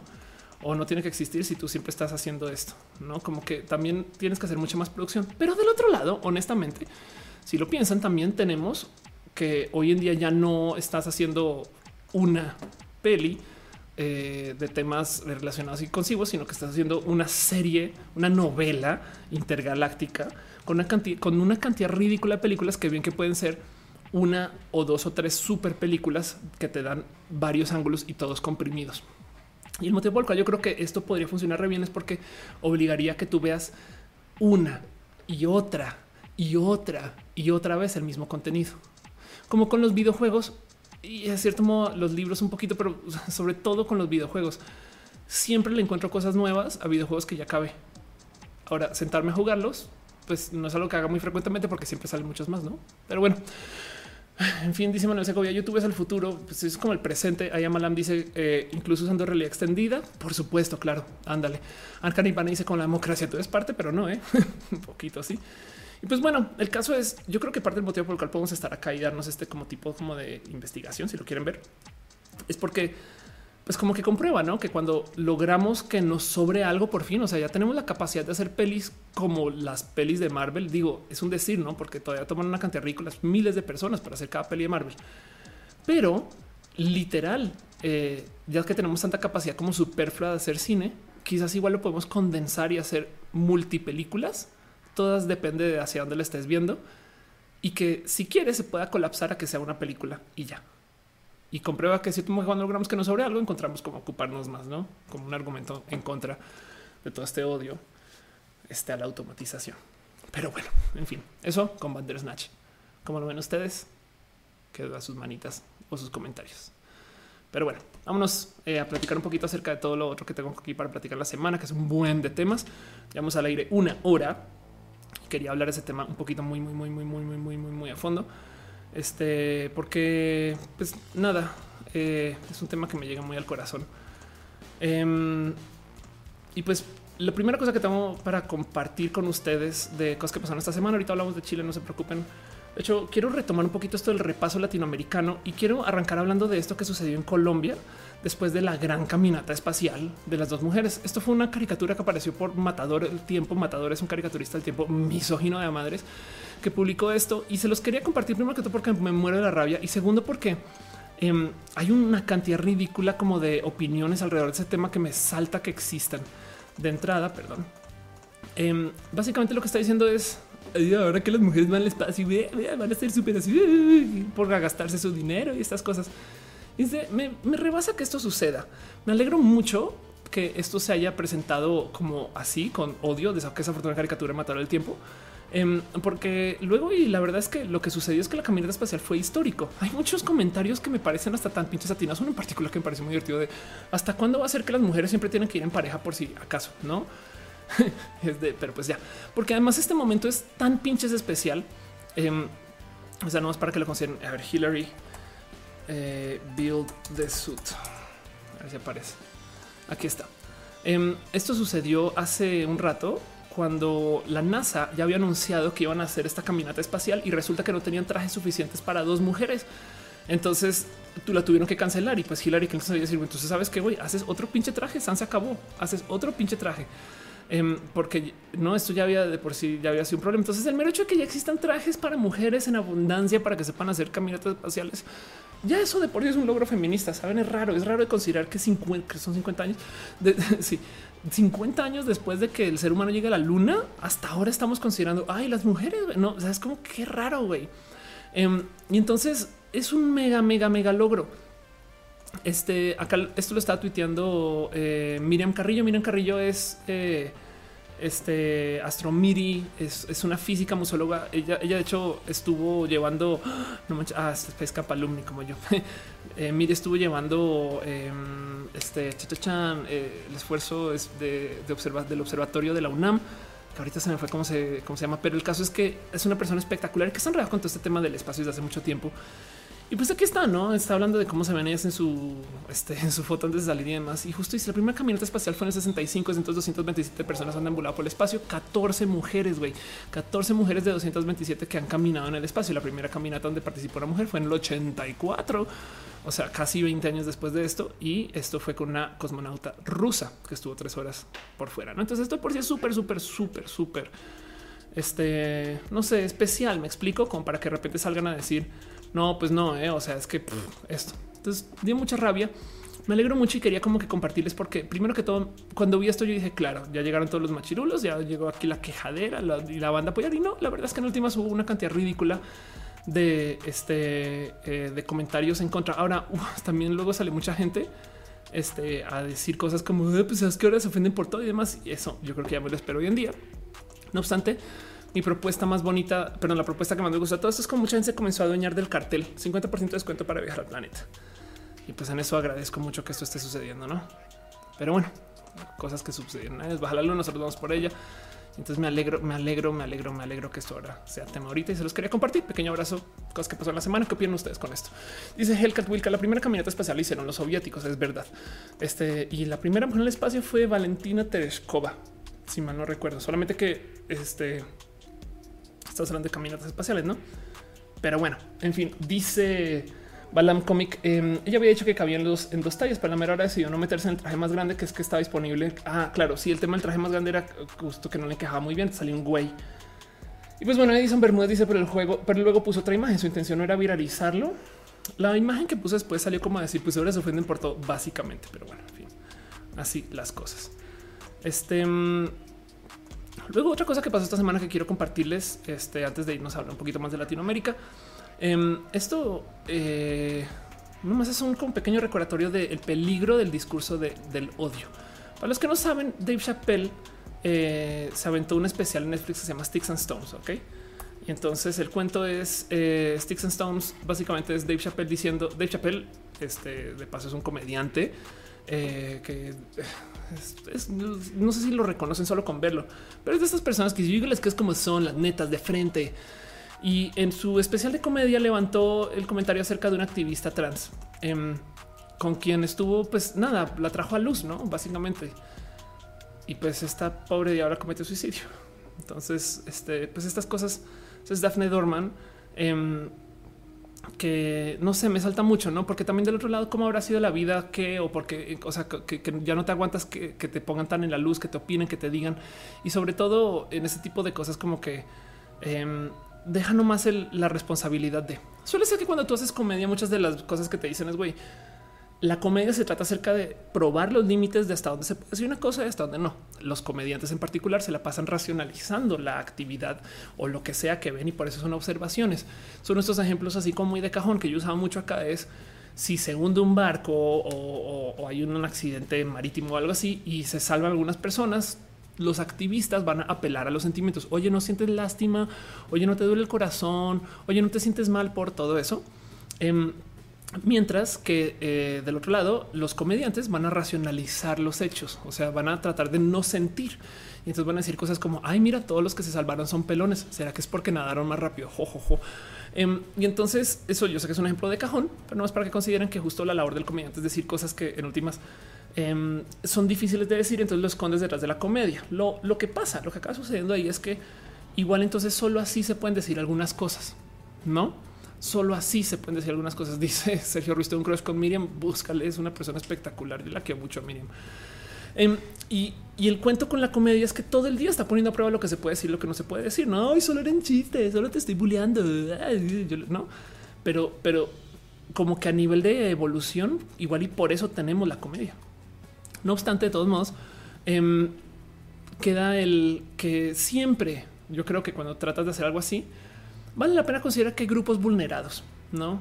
A ver, eh, bien que tú puedes decir, Ay, ya, hoy en día ya no se discriminan a las mujeres, pero es que güey, hay mujeres que están pasando por unas cosas muy difíciles. Entonces se trata de que si bien vas a hacer comedia alrededor de algún grupo, porque tienes que seleccionar grupos para que la gente tenga lugares comunes con los cuales conectar así, pero otro lado no tienes por qué golpear hacia abajo. Alguien que ha sido golpeado por la vida, alguien que ha recibido otro tipo de castigos, em, eh, empujones, alguien que no le ha ido bien con muchas cosas. Saben con que tiene su corazón en lugares raros. Pues ahora para que lleguen y tú comiences a hacer chistes de su vida está rudo. Entonces, no es que quiera decir que los comediantes deben de tener un poco de responsabilidad sobre lo que dicen, o sí, pero más bien creo que me parece un poco barato burlarse de alguien que está en el piso, no?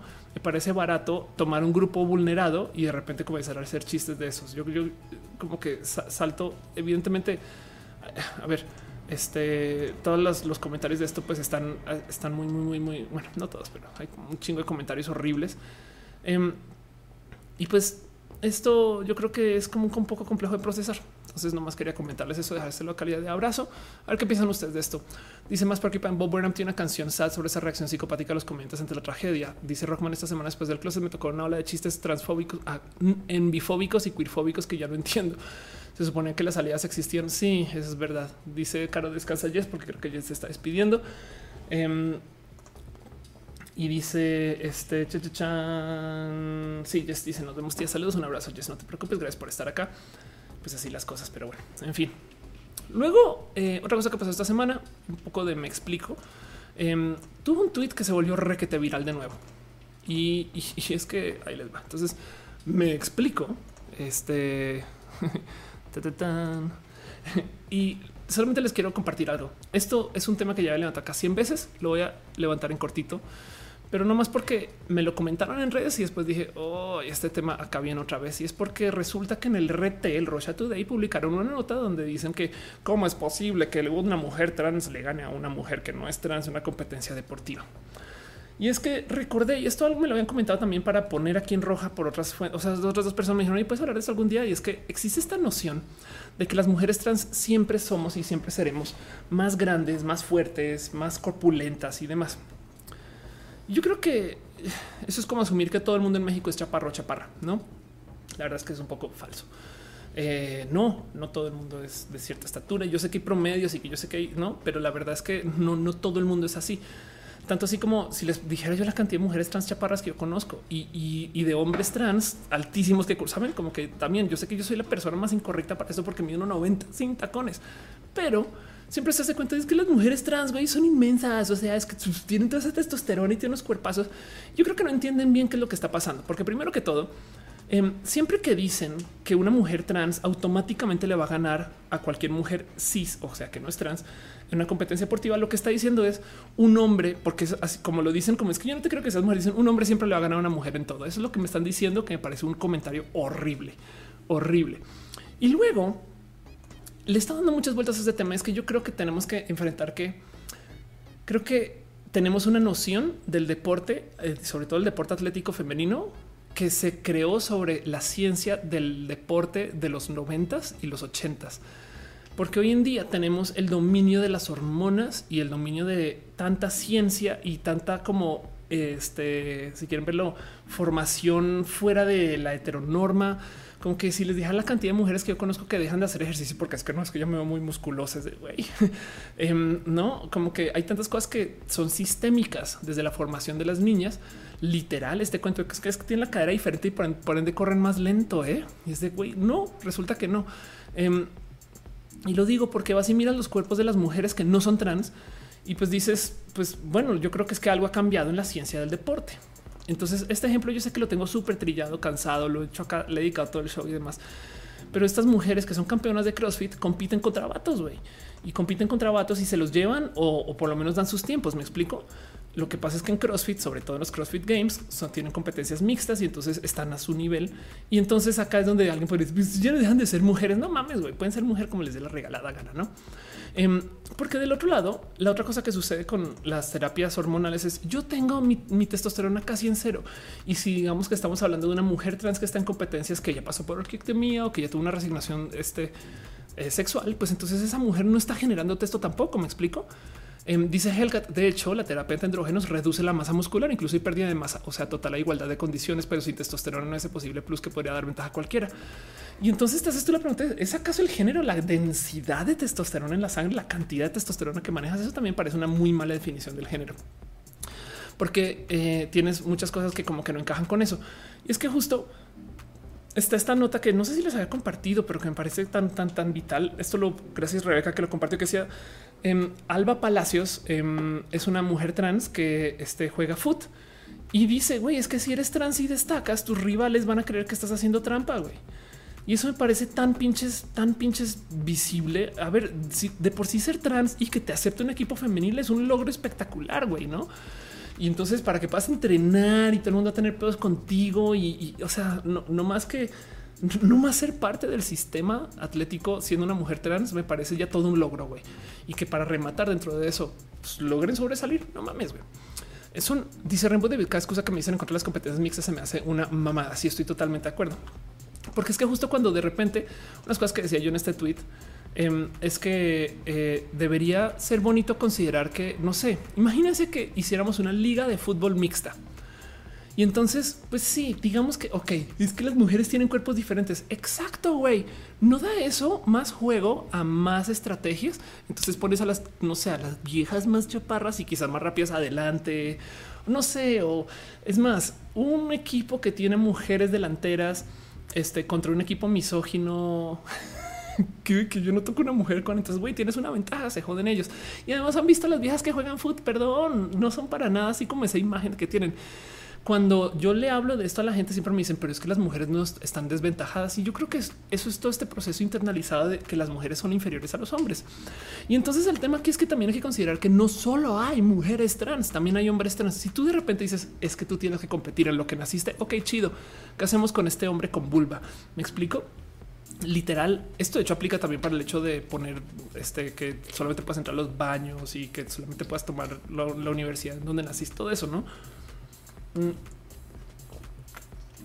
Y de paso, estos hombres trans sí toman texto, no? Entonces, en este caso en particular, si te estás dando golpes en el pie. Em, una de las cosas que también me salta mucho y que también lo he comentado, y es que por eso es que este hilo se volvió como tan largo y ahora todo el mundo me lo comenta todo el santo día, es que no sé si sabían, pero por ejemplo, Leonel Messi tomó hormona de crecimiento. Entonces, ¿en qué momento está totalmente bien visto que una persona tome hormonas para ser buen atleta y que le vaya bien? No solo bien, es excelso. Entonces es una persona que diseñó su cuerpo, tomó hormonas y ahora es campeón mundial y está todo chido, pero si es una mujer, ah, no es trampa, ¿eh? porque viene a oprimir a las mujeres. No mames, güey. ¿En qué momento sale eso? Porque además del otro lado, por ejemplo, está la historia, ya lo había hablado acá de Caster Semenya, quien naturalmente tiene la testo alta. De hecho, estaba viendo sus niveles de texto y son fácil fácil una orden de magnitud más altas que las mías. O sea, yo tengo la testo casi en cero. Caster tiene lo que Caster tiene más texto en su sangre que lo que yo manejaba de texto antes de mi transición, casi. Pero no obstante, todo es una persona, es una mujer cisgénero, me explico. Y, viene que puedes decir, ah, es que es intersexual y más, pero sí, pero es que se socializó mujer, se crió mujer, sus documentos dicen mujer, me explico. En ningún momento transicionó y ya simplemente así es, su cuerpo es así. Y entonces está bien visto que, no sé, que Shaquille O'Neal sea así de alto y grandote, pero a Caster Semeña si le dicen, no, es que si quieres competir con las mujeres, como las mujeres son inferiores, entonces tienes que de repente bloquear tu testosterona, ¿no? Tienes que tomar químicos para que no generes tanta testosterona. No mamen, güey.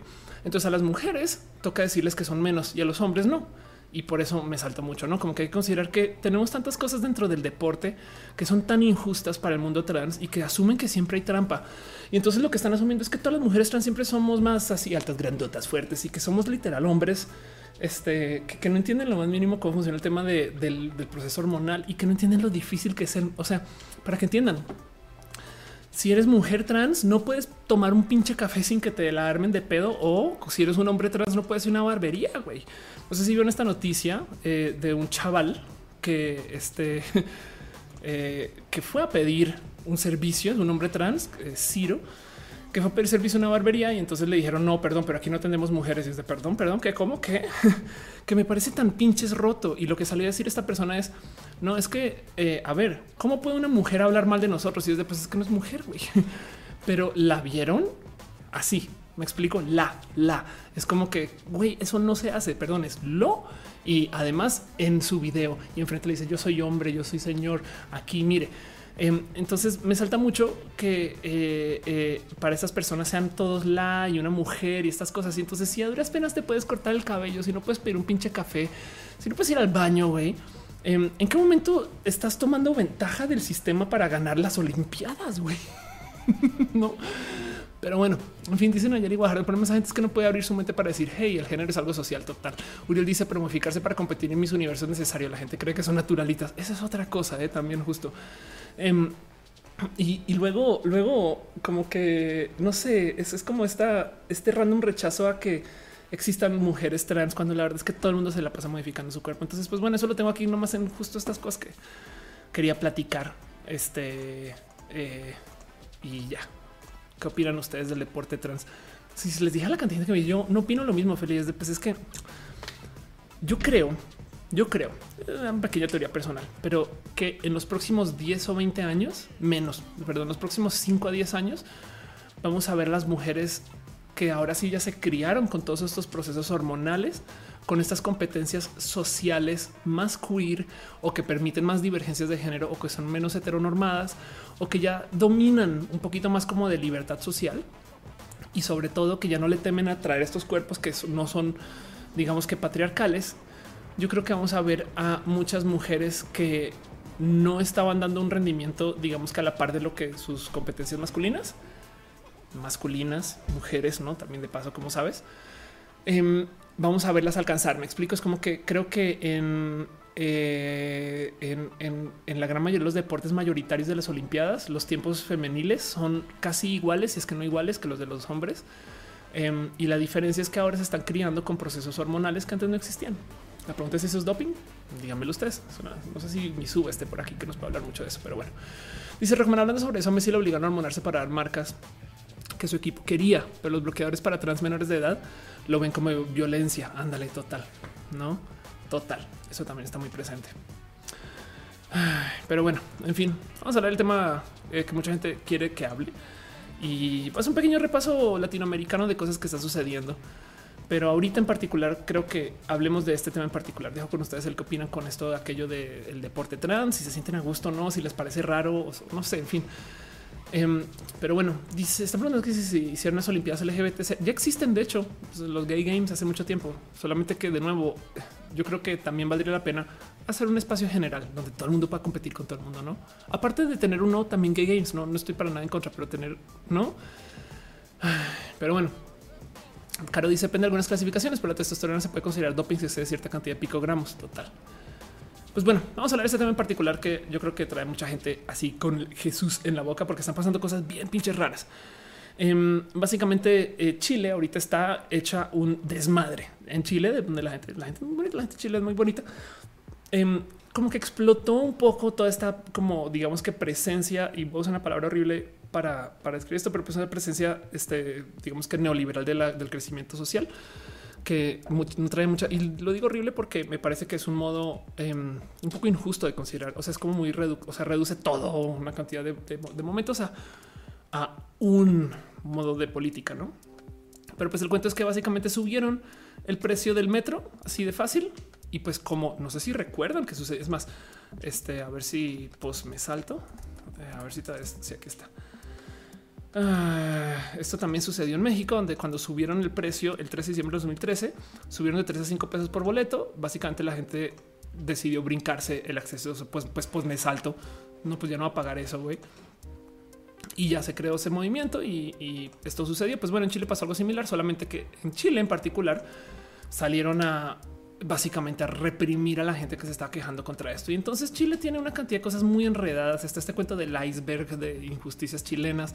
La verdad es que como toda Latinoamérica que eh, tienen que lidiar mucho con estas grandes diferencias de ingresos o esta mala distribución de ingresos.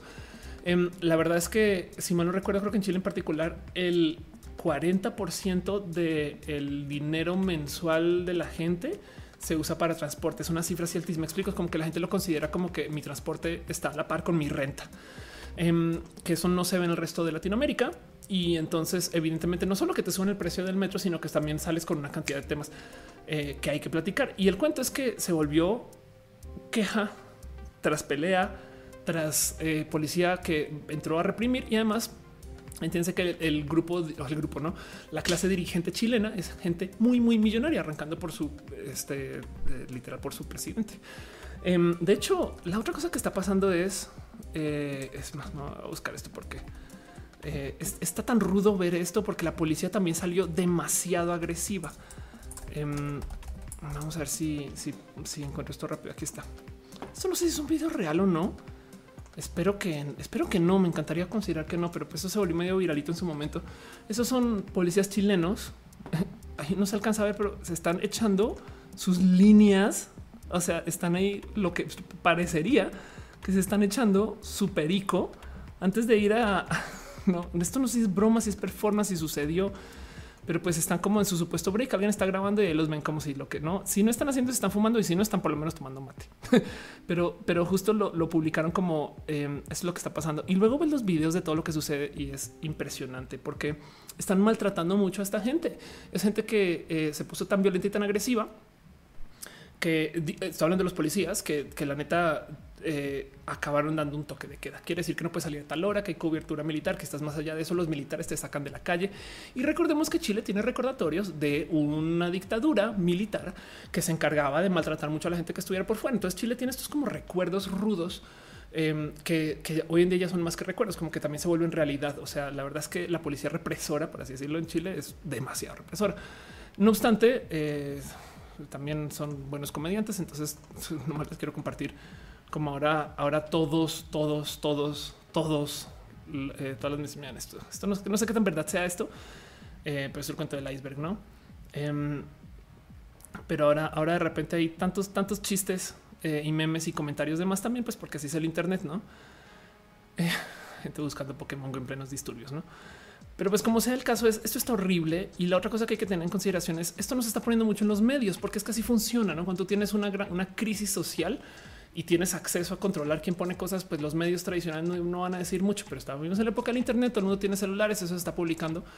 Em, y, solo quiero que sepan que esto sucede. Tú si sigues por ahí y nos quieres contar algo, por favor. Em, dice Metal Blue ya sea taxi, combi, mitro, combi, micro, metro, bici, pecera, incluso algunos llamamos combo. Em, dice más porque la existencia de la policía y la milicia no son represoras y violentas por definición. No. Eh, a, ver, es más, vamos a eh, este ahí, eh, Fredier, aquí está. El problema es el uso de la policía y las fuerzas militares. Aquí está. Esto es una frase. Esa es una frase eh, célebre de Battlestar Galáctica, pero pues así es Freddy Vega. Y si hay una razón por la cual separas el ejército de la policía, uno lucha contra los enemigos del Estado y el otro sirve y protege a la gente. Vamos a quedarnos ahí por ahora. El servicio, la gente, el espacio militar, de hecho, es un poder aparte y podría, de cierto modo, declarar toques de Estado. No, o sea, podría recontrolar este, eh, eh, como que la dirigencia de un país no es óptimo y, evidentemente no es lo que tú quieres, pero pues es la gente que está a cargo de todos estos como em, herramientas de máximo daño.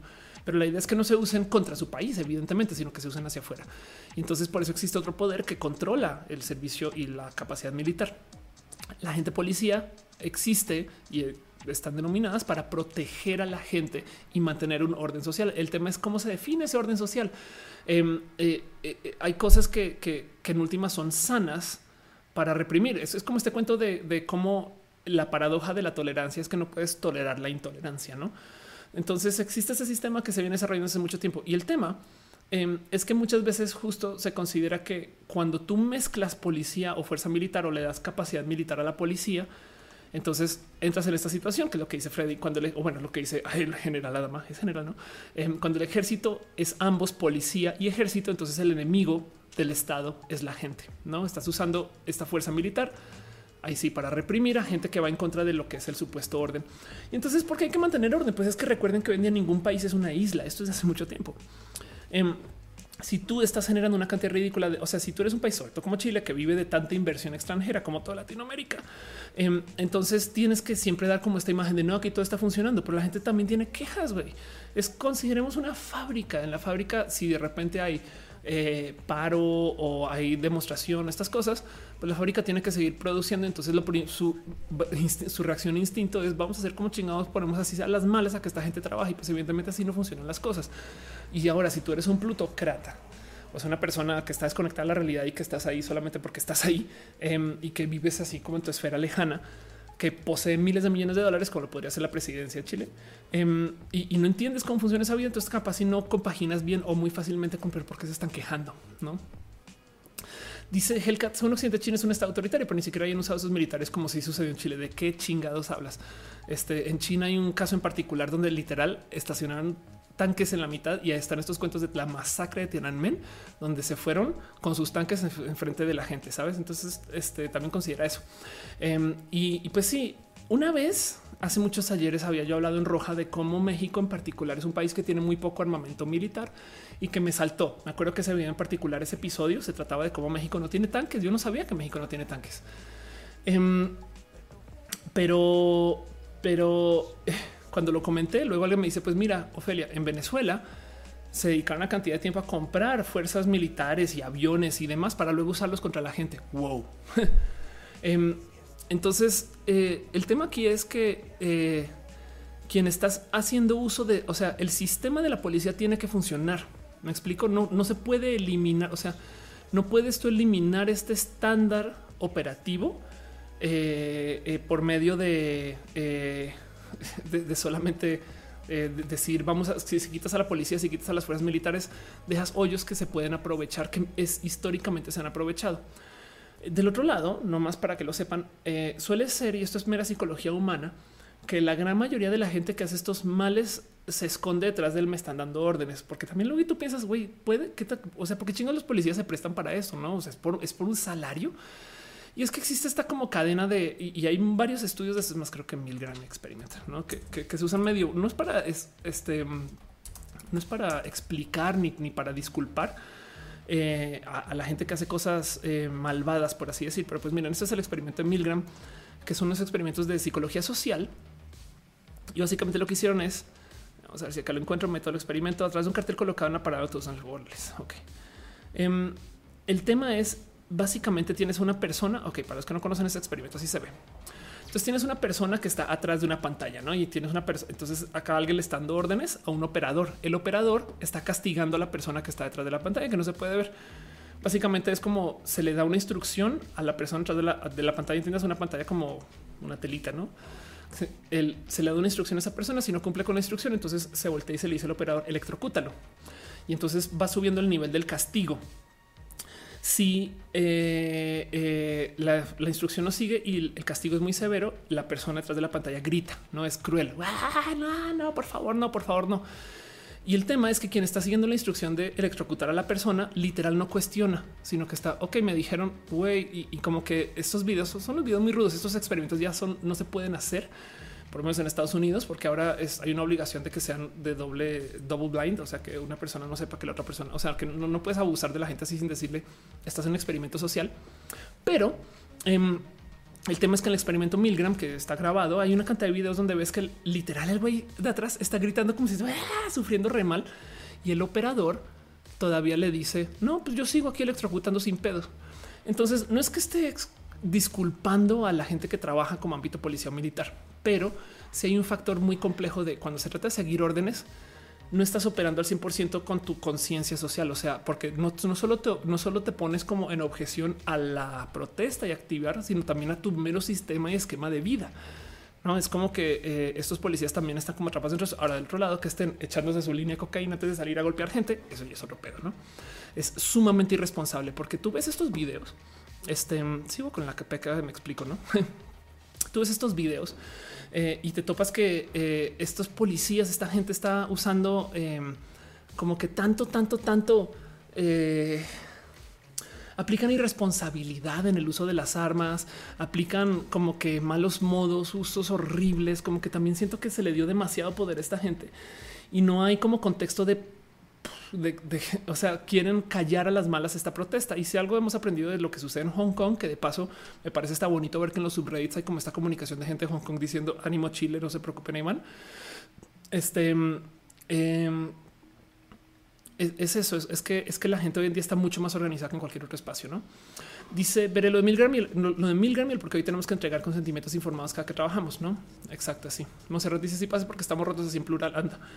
Dice Uriel Torres, o sea que son, bueno, más que son, somos, somos, o sea, más bien hay algo en la psicología humana que nos da como esta, como no que sí licencia, pero pues que cuando se trata, cuando estamos siguiendo órdenes, estamos dispuestos a hacer cosas muy malvadas, muy malvadas. Entonces sepan eso, no? Como sea, de todos modos, el tema es, digamos que va, ok, a la policía se le otorga un poder de reprimir pero yo creo que la decisión de qué se debe de reprimir debería de ser con un poquito más de conciencia que con lo que se está haciendo ahorita. Si quieren verlo, se las acepto, ¿no? Y pues el punto es justo lo que está pasando en Chile es que primero se originó una serie de quejas por el tema del metro, pero eso explotó una queja por de todo y ahorita como que más bien es un se supone que, o sea, ya le dieron reversa al tema de las, del alza de precios del metro, pero ya que hay una protesta, entonces la gente está así de güey, no, hasta que no nos solucionen más cosas, no? Em, el cuento es que se decretó estado de emergencia Em, y pues básicamente hay militares en la calle. Y esto, de nuevo, acuérdense que Chile tiene una larga historia de lidiar con militares eh, fuera de control. Y para rematar, Chile es un país altamente armamentado. Entonces, esto yo creo que pues hay que ver a dónde lleva y ojalá lo que tengo que decir es si ven estos temas en redes, por trillado que sea, ayuden a darle difusión, porque como en Venezuela pasado por mucho tiempo y los medios no levantan el tema y si se trata del gobierno quedando bien con sus inversionistas extranjeros, entonces menos lo va a hablar y así que las redes es lo que nos queda, ¿no? Dice Rockman, una amiga le hicieron algo rudo a los milicos. Tengo amigos en Costa Rica que han aparecido desde la toma de la universidad. Estoy algo rota con todo esto. Sí, estoy totalmente de acuerdo que también a fin de cuentas es gente que puede ser despota y eso es la gente que está del lado bueno, no? Porque digo, del otro lado tienen o se le responden a alguien. Pero bueno, en fin, ese tipo de cosas no sé por qué me llenan tanto el corazón. Hong Kong este Chile en avisos. Esto es en Hong Kong, avisos de Chile resiste. Y pues ya, no. De resto, la verdad es que este, en fin, el subreddit, esto es, estas cosas, sabes, me dan risa y no.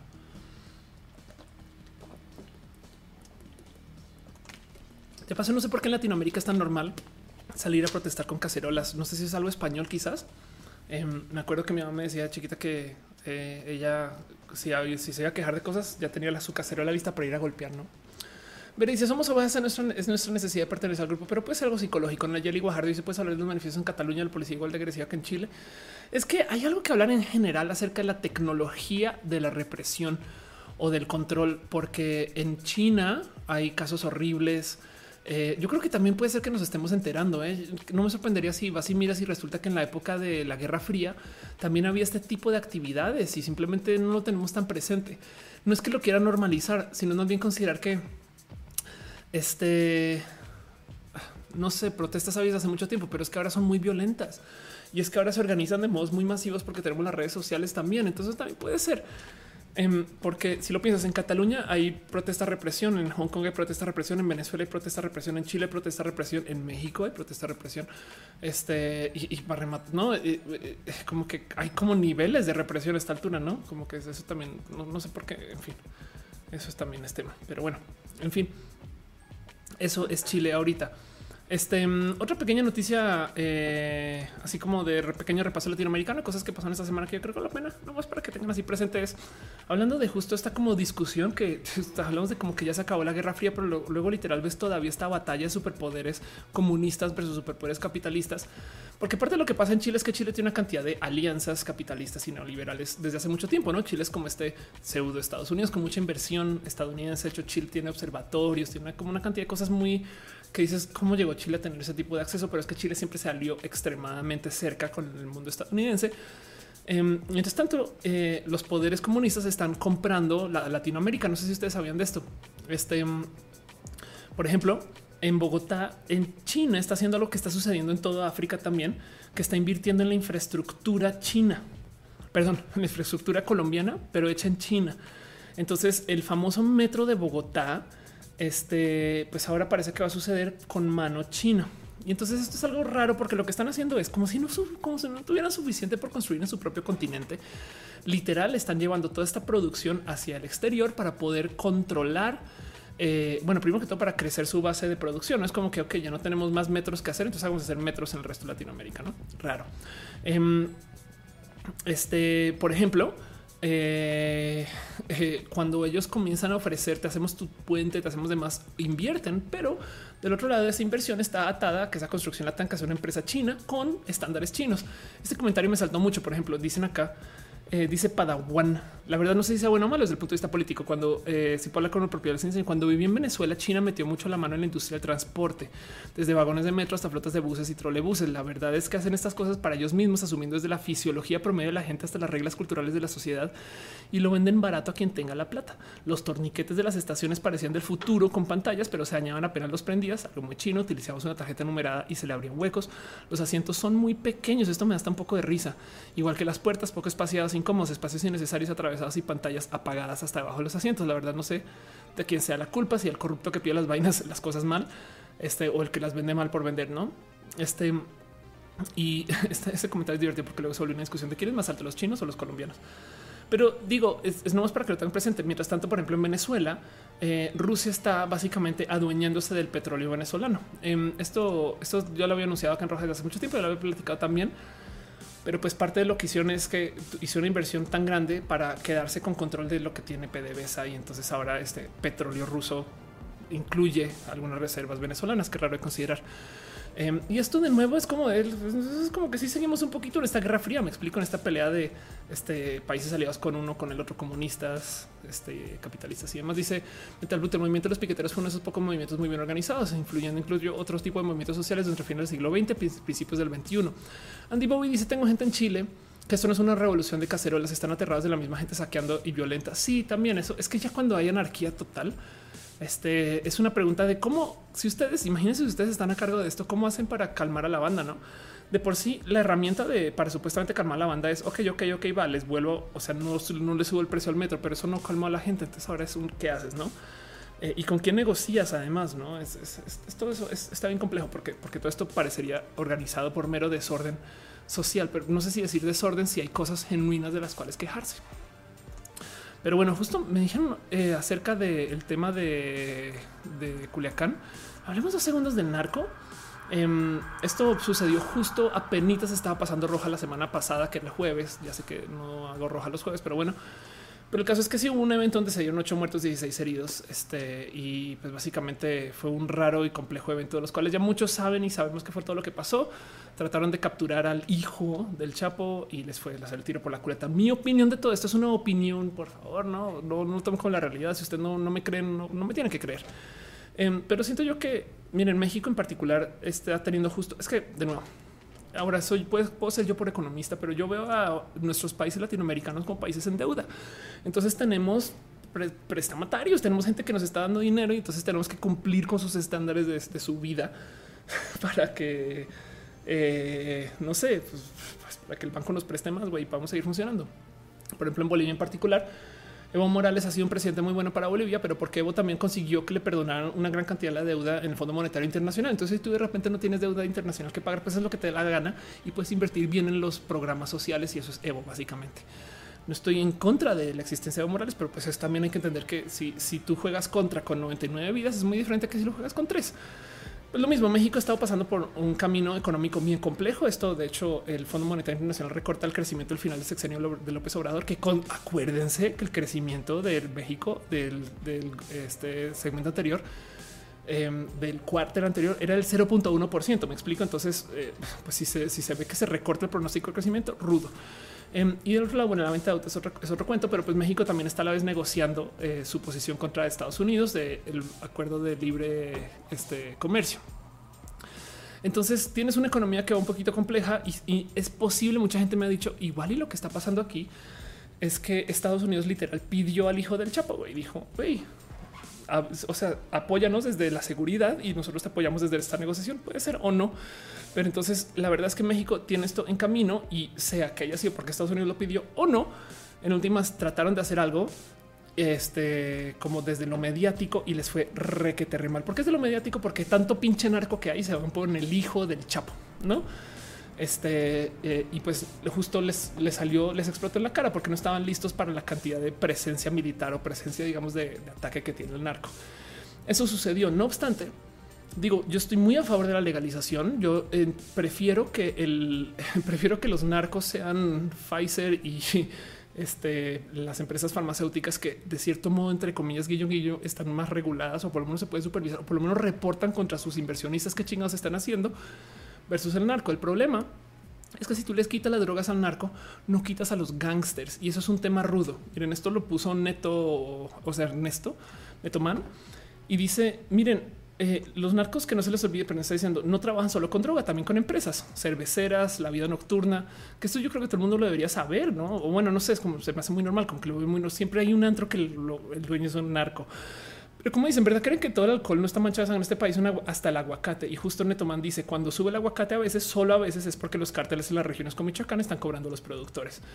Entonces, por eso los clientes extranjeros están buscando aumentar la producción en Sudamérica, que es verídico. Tengo amigos en Colombia que me hablan acerca de su producción de aguacate. Este, a ver cómo se puede dar. Entonces, pues sí, justo el operativo estaba planeado con las patas y además yo creo que es torpe porque esta estrategia de descabezar al narco em, para, para, supuestamente acabarlo, yo creo que es una estrategia muy noventas. Es, un, tema de em, considerar que primero que todo el problema del narco de por sí es difícil Justo pregunta Rockman, ¿cómo que el narco tiene armas del gobierno estadounidense y de dónde salió eso? Pues es que el tema es que el narco tiene dinero mundial, ¿no? Acuérdense que el problema del narco es que tienes un budget del tamaño de México para lidiar con un problema del tamaño del mundo. Para rematar, México tiene una compra de armas estadounidense que es verídica y que mucha gente en Estados Unidos literal vive de enviar dinero, eh, perdón, de enviar armas a, México. Y el otro lado también México pues envía sus drogas al norte, ¿no? Entonces también hay una venta y que se está haciendo que nos está tasando, que nos está supervisando, en fin. Entonces es tan multifacético todo este tema que es complejo decir, no solo es quitar las drogas y legalizar. Pero al otro lado, quitar, o sea, esa estrategia de descabezar, de, matar al Pablo Escobar y entonces se acabó el narco es torpe y ignora toda la historia del narco, porque es, es, Hell Hydra, matas uno y aparecen otros, ¿no? Por eso es, por eso hay nueva generación de paso, em, porque, porque el negocio va a seguir ahí. Em, y es sistémico, tienes que aprender a desarmar todo eso y luego algún día, algún día México va a tener que aprender a perdonar a esta gente violenta para que tengan reinserción social. Prepárense para eso. En Colombia me está pasando con el tema de las FARC o ya pasó y es una negociación súper difícil pero, pero eso también va a ser un tema, no? Pero ya dicen yo Luna, el narco son empresas transnacionales ilícitas y son gangsters también. De paso, Metal ahora en México casi todo está mal planeado y pero ejecutado. La verdad es que también México es un país que no es fácil. O sea, imagínate que tú administras Telcel. Telcel tiene más de 90 millones de líneas celulares en solo la Ciudad de México y eso es todas las líneas celulares de Colombia en una ciudad, no? Entonces, eh, también el otro tema es que México es un país grande, complejo y difícil y con gente que tiene acceso a muchas cosas y gente que tiene muchos deseos y, situaciones y, hay mucha injusticia también. Y en fin, también hay muchos temas en particular, pero hablando del narco, que nunca se nos olvide que el narco no solo es este como, o sea, no son superhéroes, me explico, no es como que eliminé, eh, no sé, eliminé a, al Green Goblin, entonces acabó la maldad, ¿no? Pero bueno, en fin, dos segundos con el narco y no más. Este, y luego la otra cosa que tengo acá eh, por mencionar, que este pequeño como repaso latinoamericano, no es más, justo hablé de, hablé de Evo rápidamente. Eh, tenga, sépanlo que este Evo Morales fue reelegido.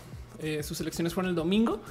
de hecho, también hubo mucha actividad de, no sé si llamarlo represión, pero pues también hubo policías levantando gente que estaba haciendo sus comentarios social. Yo creo que las redes sociales están encargadas de justo em, ayudar a que la gente se organice y eso para bien o para mal está pasando. Entonces pues, va a seguir pasando. No, no, no lo considero un negativo, pero pues bueno, Bolivia tiene nuevamente a Morales. Este y, solo consideren que Evo ha sido muy bueno para Bolivia, pero pues también que no se les olvide que Evo este, en varias ocasiones ha recibido mucho apoyo desde sus bancos deudores, ¿no? Entonces, vive en otra condición allá. Está chido de todos modos, como que Bolivia tiene un buen de actividad indígena que no sucedía, tiene un buen, de como de formación social que no sucedía. Ojalá y Bolivia repunte algún día más allá de solo conocerlo como un pequeño país. Pero pues bueno, eso con el pequeño repaso este mm, eh, latinoamericano. Vamos a hablar un poquito acerca de ciencia. Quiero hablar de un tema en particular. ¿Esto por qué lo puse en ciencia, Ofelia? Esto estoy re mal, ¿eh? Vamos a hablar un poquito de un tema LGBT dentro de la ciencia. Estoy, espero, estoy, o sea, estoy ebria. Esto pasa que vamos a hablar de LGBT. y es que esto me da mucha risa. Eh, ah, ya sé, es que ya, me puse todo mal, güey. Em, vamos a hablar un tema LGBT más saltar el tema de ciencia y olvidemos a la chinga todo. Vamos a hablar un poquito la asexualidad. Esto lo digo porque tengo un amigo, em, un amigo espectacular, que publicó algo acerca de la asexualidad. Em, y todo malo, Feria. Vamos a ver. Estamos hablando de Calicho.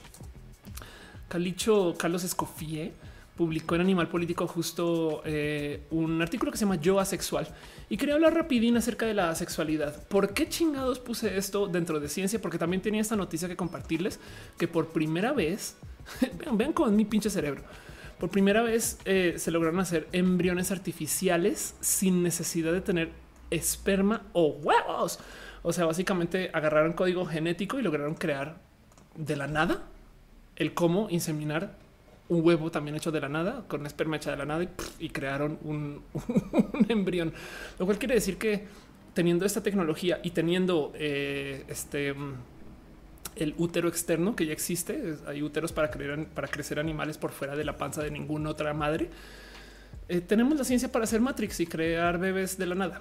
No, entonces está cagado porque por algún motivo até esto con la sexualidad. Entonces puse notas de temas asexuales este, aquí, pero pues bueno, igual y puede ser la solución asexual. Es considerar que desde el código genético suficiente puedes crear vida. Esto me parece eh, gestacionalmente peligroso y del otro lado chido. Es entender que eso dice, dice Tutix, ¿qué pasaría si un ninja que sea bisexual y asexual explota el mundo un poquito de así?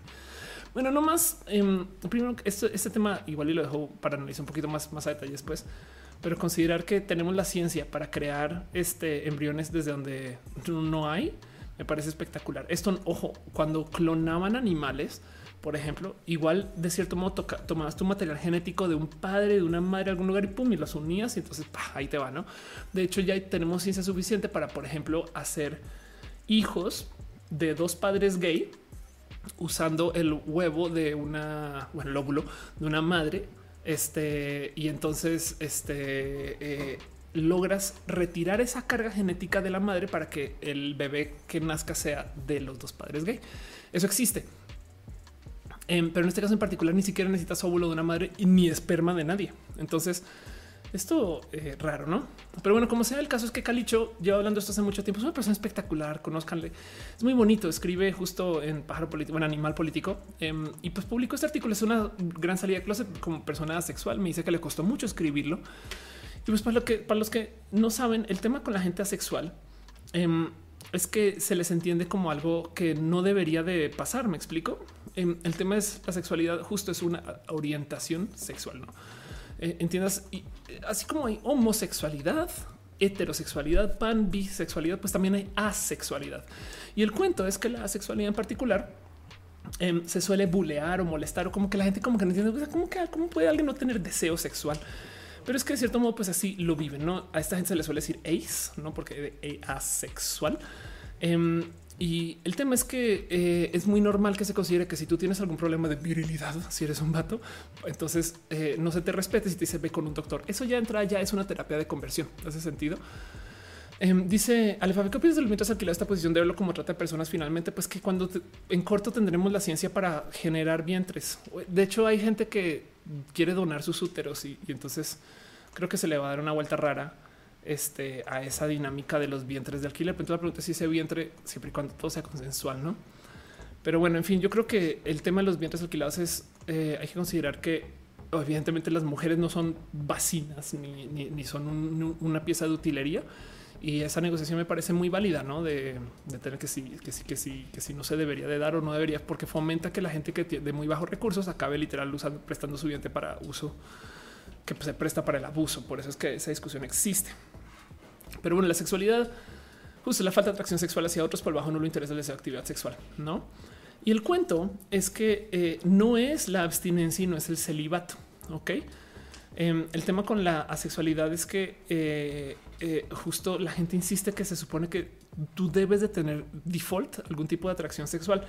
De hecho, hay un grupo de gente em, asexual que, como dice acá, pueden tener relaciones sexuales. Hay gente que no puede tener deseo sexual alguno y aún así todavía pasa por el proceso de este, vivir y de venirse como una persona sexual.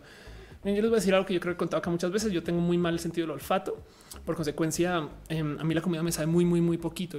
tengo anosmia. No obstante, yo todavía me hago el ejercicio de pasar por comida. no, pero o sea, con gusto quiero comer esto porque se me antoja, aunque me sabe a nada. Em, en este caso lo uso como nomás como un pequeño paralelo, porque, porque del otro lado, la gente que es asexual, que todavía pasa por, el proceso sexual, igual y está haciendo, lo está haciendo por el bien psicológico de querer acompañar a una pareja o de quererse entregar o querer sentir algo, investigar. No sé, hay mil motivos. Em, pero no obstante, si no siente el deseo sexual, no, no, no debería de, nacerle. Y ojo que esto es un punto particular, porque luego también hay, por ejemplo, gris este, eh, sexualidad o demisexualidad. Eso, eso hay gente como intermedia. Em, entonces, eh, ¿qué es una persona grisexual o, demisexual? Pues alguien que, por ejemplo, eh, solamente experimenta atracción sexual si hay un fuerte vínculo emocional. Ok. En otros, eh, en otros espacios de comunicación, en otras, en películas, en eso es lo que sería que una persona sea frígida, que parece horrible. Em, pero en este caso es más bien considerar que no, al revés, hay gente que la neta, neta, hasta que no exista alguna forma de confianza. Esto puede ser o psicológico o lo puedes traer o puede ser genético, puede ser hay una combinación de cosas. Es como lo mismo que te hace gay. Tú no sabes, güey, pero lo tienes. Y entonces ya entendiendo que así es tu cuerpo, puedes operar de modos diferentes. Em, creo que de cierto modo quería felicitar un poquito a, al Calicho por publicar esto. Hace literal una gran selección. De hecho, pobre Calicho me decía, es me da miedo que lo vean gentes, personas de mi familia. No, y yo, pues, güey, igual, pues ya lo van a ver, no? Pero pues es que habrá quien se le persigue por esto o se le bulea. Eh, la neta, sí existen estos cuentos de no puedo creer que alguien literal no, no tuvo una erección, no puedo creer que no le traigo a esta persona, ese tipo de cosas. Pero yo, yo creo que la sexualidad es, y como toda la sexualidad, es otra situación bien válida del mundo LGBT. Y pues aquí cerebros este, enlazadores.com pastrana. No tuve ningún problema con atar eso con la noticia de ciencia que tenía con ustedes, que era este cuento de cómo tenemos embriones artificiales. Entonces ahora yo creo que lo que tengo yo más bien es falta de atención. Pero bueno, en fin, hablemos de un tema LGBT y vamos a guardar ese pequeño snafu por ahí en algún lugar.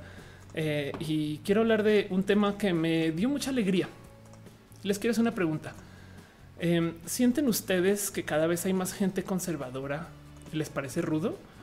Porque el otro día me percaté que por toda la queja, recordé este cuento de todo lo que se quejó todo el mundo y todo lo que peleó y pataleó y gritó y puso el grito en el cielo y dijo acerca de eh, Ángela Ponce en Miss Universo y nunca la sacaron. Me explico. O sea, que la marcha, que no sé qué, que los carteles, que todo eso. Igual Ángela Ponce fue y participó y le dio su momento y adiós, no? Em, y recordé lo mismo. Es como que yo todo el día veo a todo el mundo quejándose. Es que no puedo creer que tú puedas ser trans y pinche vato y y toda esta quejadera y toda esta pataleta. Y yo acá sigo, güey. Y nadie me va a quitar y nadie me va a mover, ¿no? Dice César Cárdenas, yo solo con un chico grisexual cuando tenemos relaciones es por el hecho de eh, que es una manifestación de cariño. Qué bonito es. Y entonces me percaté de algo que se me había olvidado. Y es que la neta neta, cada vez hay más gente de la diversidad y cada vez hay menos gente, sobre todo del ámbito anti-LGBT, pero también conservadores en iglesias, sobre todo en iglesias. Entonces tuiteé esto, ¿no? Me da mucha risa que la gente anti-LGBT, anti-derechos, las TERF, mucho, mucho grito y queja y cada año hay más y más gente abiertamente LGBT. Esto me lo dijo un activista en México que me comentaba que eh, la única marcha que crece año con año es la marcha LGBT. Eh, todas las otras como que a veces suben de números, a veces bajan, depende de qué, qué sucede y demás, pero la marcha LGBT sin falla todos los años crece de números y cada vez se vuelve un poco más tendenciosa. Dice eh, Rebejito, creo que hay gente más conservadora. Creo que saben que se les viene la gente con la mente abierta, están saliendo su propio closet conservador. Eso también es posible. También del otro lado hay que también hay que también del otro lado hay que tener presente que eh, igual hay gente que está viviendo de modos conservadores como eh, un grito de güey, es que nos estamos acabando. Porque es que recordé esto, güey. Cada vez hay más gente LGBT, pero miren, esto es, esto es en Estados Unidos. Em, pero cada estadística muestra que este es, este es el año donde hay menos gente que va a la iglesia, menos gente que cree en una religión, menos gente que atiende a un servicio religioso. Y aún así todavía estos números siguen siendo artificialmente altos porque no sé si lo sabían y yo sé que lo he dicho mil veces, pero si ustedes fueron bautizados, la iglesia está usando su eh, registro de bautizo para decir que ustedes son religiosos. Puede que crean, puede que no. La verdad es que yo sé que hay mucha gente que es religiosa por piloto automático. O sea, pasan enfrente a la iglesia y se persignan y les preguntas por qué dicen, pues porque sí lo he hecho siempre güey. y ya. Pero realmente no creen, creen y no, no defienden la creencia. Es más, si, si los ponen a la prueba, si tienen que pasar por un divorcio, un aborto, si tienen un hijo gay, como que no se van a acercar con la iglesia que le solucione el problema. No, entonces siento yo que hay un poco como religiosidad falsa dentro de todos esos números de hoy. Si tenemos miles de millones de suscritos y la verdad, siempre decir de no, y las iglesias vacías cerrando. Em, también del otro lado hay una falta de gente que da el servicio de iglesia. Este, eh, em, a ver si lo encuentro rápido, pero eh, recuerdo de este em, ver una iglesia donde se estaba dando la misa y la misa era vía una un stream entonces tú ibas a la iglesia y no había quien te atendiera.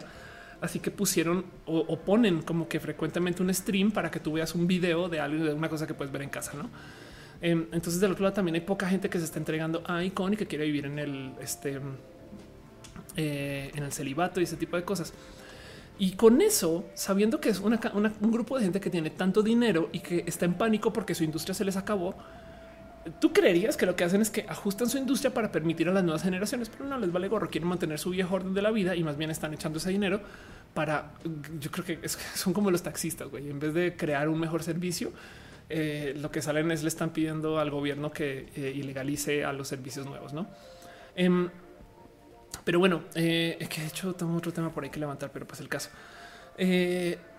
dice a J. yo recién llegué que me perdí. Cristian Valderas llegué muy tarde. No te preocupes, todo bien. Estamos en el último, último, último tema.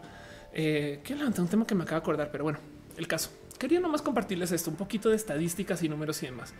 Quiero que sepan que cada vez hay menos que se representa con eso es Estados Unidos, pero aplica también para un buen de Latinoamérica porque este proceso luego y se refleja mucho. Yo siento que parte del motivo por el cual Em, esto cambió tan drásticamente. La neta, neta es por el Internet. Las ciudades están más conectadas que nunca. La gente maneja una monocultura. Estamos más informados, informadas. Hay algo que está pasando porque luego entonces, porque chingados hay tanta gente conservadora derechista en poder? Y es porque la gente joven no está votando todavía tanto como la gente mayor.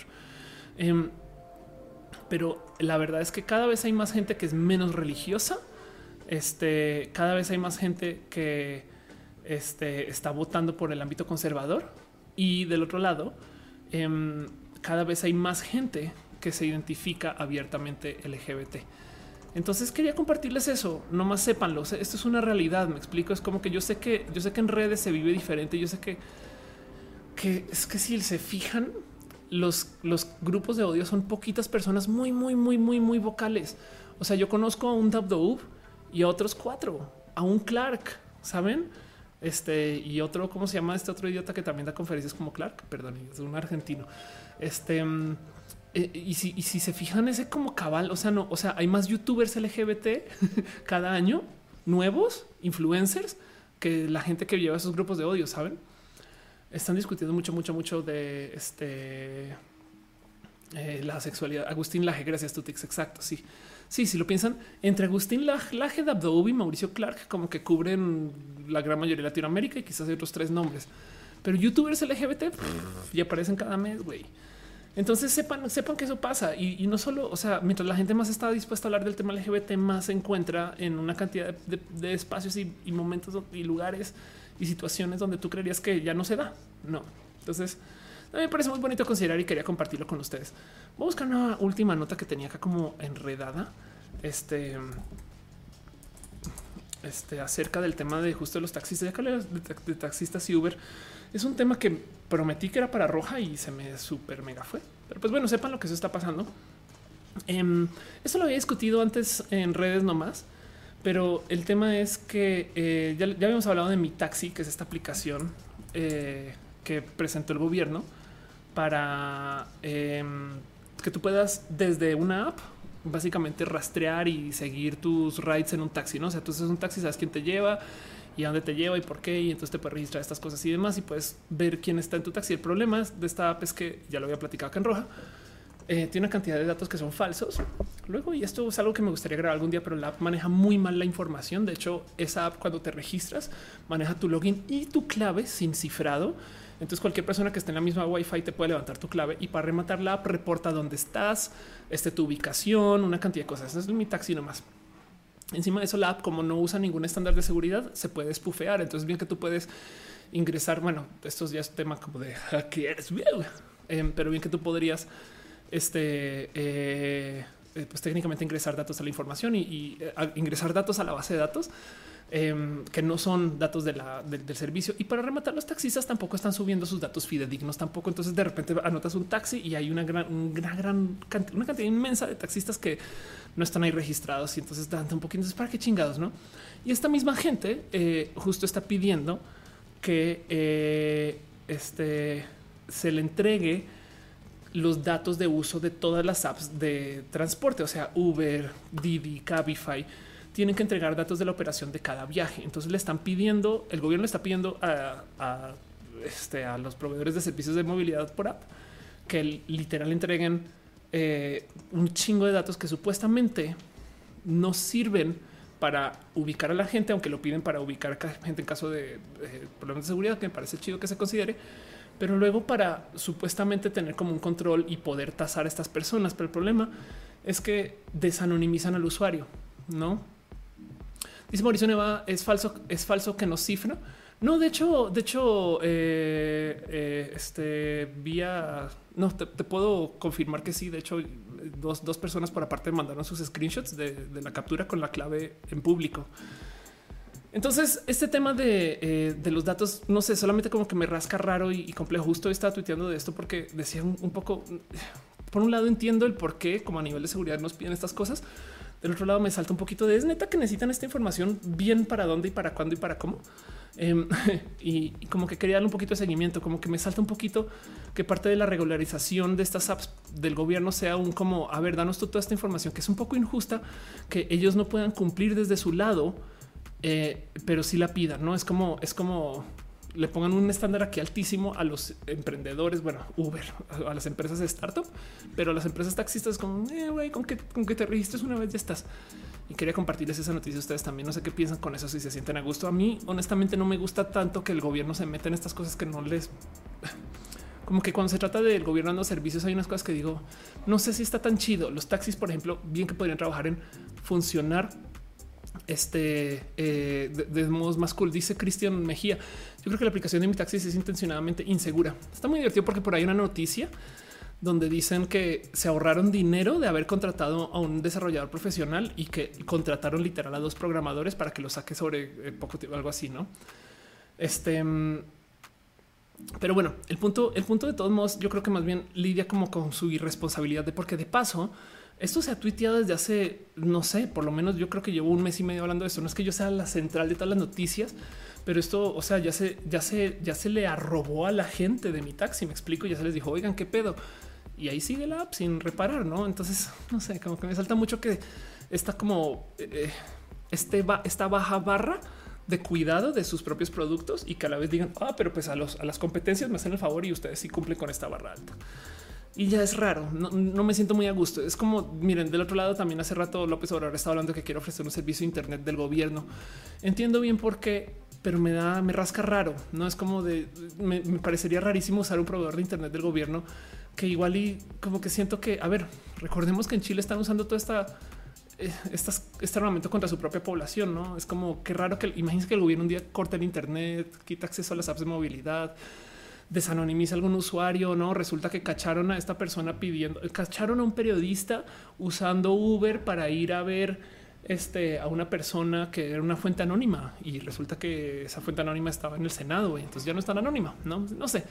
En fin, dice Rockman, ni siquiera puedo abrir la app de mi taxi. Dice Danro, algunas bajo una app de taxi en Mérida, al final de cuentas terminaron llevándome un sitio de taxis, diciendo que tardan 40 minutos en llegar. Mauricio no dice totalmente quieren explotar los datos que ya recopiló Uber y otros. Sí lo veo como abuso de la posición privilegiada, de acuerdo. Y en este caso en particular, pues recordemos que López Obrador trae una situación tan rara, está peleado con el Internet, pero pues también que puedes decir pues, que su edad, ¿no? Em, esta noticia me lo pasó hace, me la pasó hace rato Caro. Dale, Caro, gracias por estar acá de pasar un chat, pero está cabrón que em, López Obrador no tuvo ningún problema, o el gobierno de López Obrador no tuvo ningún problema con amenazar a los proveedores de, tantos servicios online que les pueda bajar el switch. Pero literal le dijo a Facebook, a Google y a Twitter, entre otras firmas, que si no se regularizan, cosa que, o sea, para que les puedan cobrar impuestos, cosa que también pasó en Europa, pero les dieron 12 meses en Europa para que se regularicen. Les dicen entonces les bajamos el switch. ¿Se imaginan? ¿Se imaginan que la noche a la mañana el gobierno de repente diga adiós Facebook, Google y Twitter? O sea, piensen cuántos servicios dependen de Facebook, Google y Twitter. Quitemos Facebook. Digamos que Facebook sí es por algún motivo algún cáncer de la sociedad. Google es mapas, mail, no es, es me parece tan, tan rudo que este tipo de amenazas se hagan, no? Em, y, no sé si, digo, evidentemente se esperaría yo que son como palabras rudas y están jugando las vergas, no están amenazando con, con la fuerza, pero, pero los lados es rudo considerar que esto pasa. Pero bueno, en fin, no quiero dejar de rantear porque no quiero volver este show más ranteo. Vamos a nuestra última sección y vámonos de preguntas y leo todas sus preguntas. ¿Cómo se sienten? ¿Cómo están? ¿Cómo van? ¿Cómo, cómo me cuentan? Si comieron algo, si tomaron algo. Vi que por ahí pasó René, te quiero, te amo, bebé. Este dice dale caro solo con las cloud CB, dice Ultracat Miau y cierro todos los temas con ustedes. Em, es muy chido hacer roja. Llevo al aire ya justo de ya dos horas y media y tenemos un tiempito acá para platicar. Pregúntenme todo lo que quieran y si no, cuéntenme dónde están. ¿Qué hacen ustedes cuando escuchan roja? Les pregunto yo a ustedes. Luego me cuentan unas historias, güey. No, yo camino al caminando, no? Y de no manches. Mucha gente escucha esto vía podcast. Entonces, a los podcasteros un abrazo, un saludo. Si usted está ahorita estudiando para algo, vuelve a estudiar. Em, si usted está ahorita operando una persona, me hace el favor y se enfoca en la persona, por favor. Em, dice Nisa Hedler, eh, pero Nisa Hasler, Facebook será el demonio, pero me ayuda a vender, vendo peluches que yo hago. Ándale. Ultracat dice estaba trabajando. Dayana dice eh, un beso, un abrazo. Gracias. Eh, Yasser dice hablemos de Nuevo León y la salud. Ok, sé muy poquito de eso, pero eh, el cuento es este. Nuevo León pasaron eh, una reforma de salud donde los médicos podrían negar servicio si va en contra de sus creencias. Ok, se llama la objeción de conciencia entonces, el tema es, eh, consiste en la negativa a realizar determinados actos o servicios derivados de una orden de la autoridad de una norma jurídica.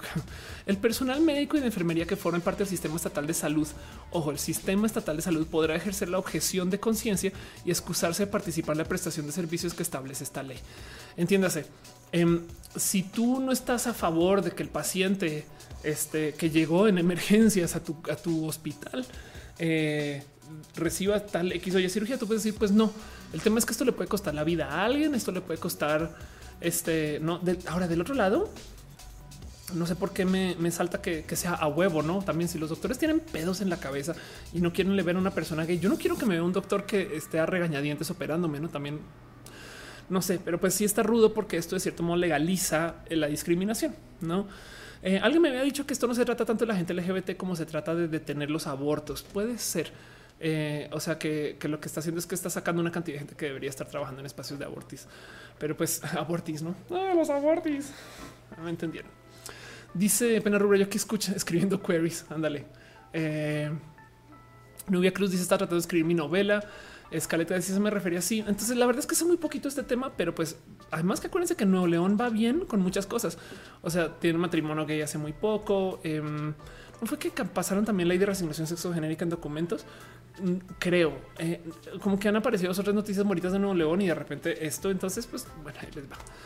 Ah, no obstante, eh, está rudo. Esto, esto no debería existir. Poner en, poner en código legal que alguien puede no dar un servicio me parece rudo de considerar, ¿no?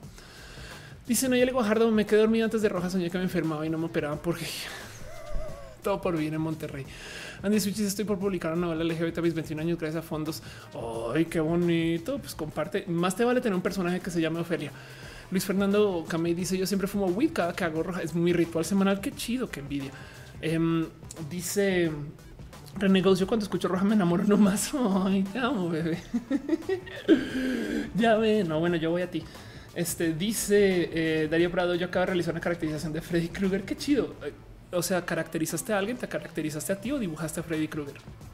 Eh, dibujante dice acá dibujando un retrato de la explicatriz. Qué bueno que eres dibujanta. Sacarme dice qué opinas de les muñecas creatable. No tengo la más mínima de qué estás hablando. A ver, creatable world. ah, ya sé cuáles son. Son los que son sin género, no? Este o bueno, con género incluyente. Estas cosas me parece espectacular. Em, ya lo había hablado en otro roja este nomás, ¿de qué estás hablando, Ophelia? Em, son estas, estas muñecas que en últimas yo creo que son la expresión de cómo vivimos la humanidad de a de veras, güey. ¿Por qué chingados Mercado Libre no hizo esto con sus anuncios? Me choca mucho que Mercado Libre metió las patas con su sección sin género y me choca que después comenzaron a contratar personas LGBT aventándoles varo para que hagan un evento así súper cool. Em, y, su sección sigue siendo una sección súper rota. Güey. Está como medio mal hecha. Perdón, Mercado Libre fue patrocinador antes, pero pues es que me, saltó mucho lo mal hecha que está esta. Pero bueno, el caso es que Creatable World hace algo donde de repente te deja que tú dejes que cualquier persona tenga cualquier género en cuanto a tus muñecos, no?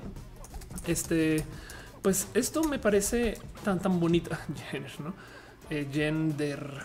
Eh, no sé si sabían que en los Sims, por si no juegan los Sims, tú puedes modificar los personajes para que tengan básicamente cualquier expresión de género a gusto. Todavía hay tantito de binarismo, pero literal te hace preguntas tipo em, esta persona va a tener, es que hay tantito de binarismo eh, todavía colado, pero es, pero es bastante más libre.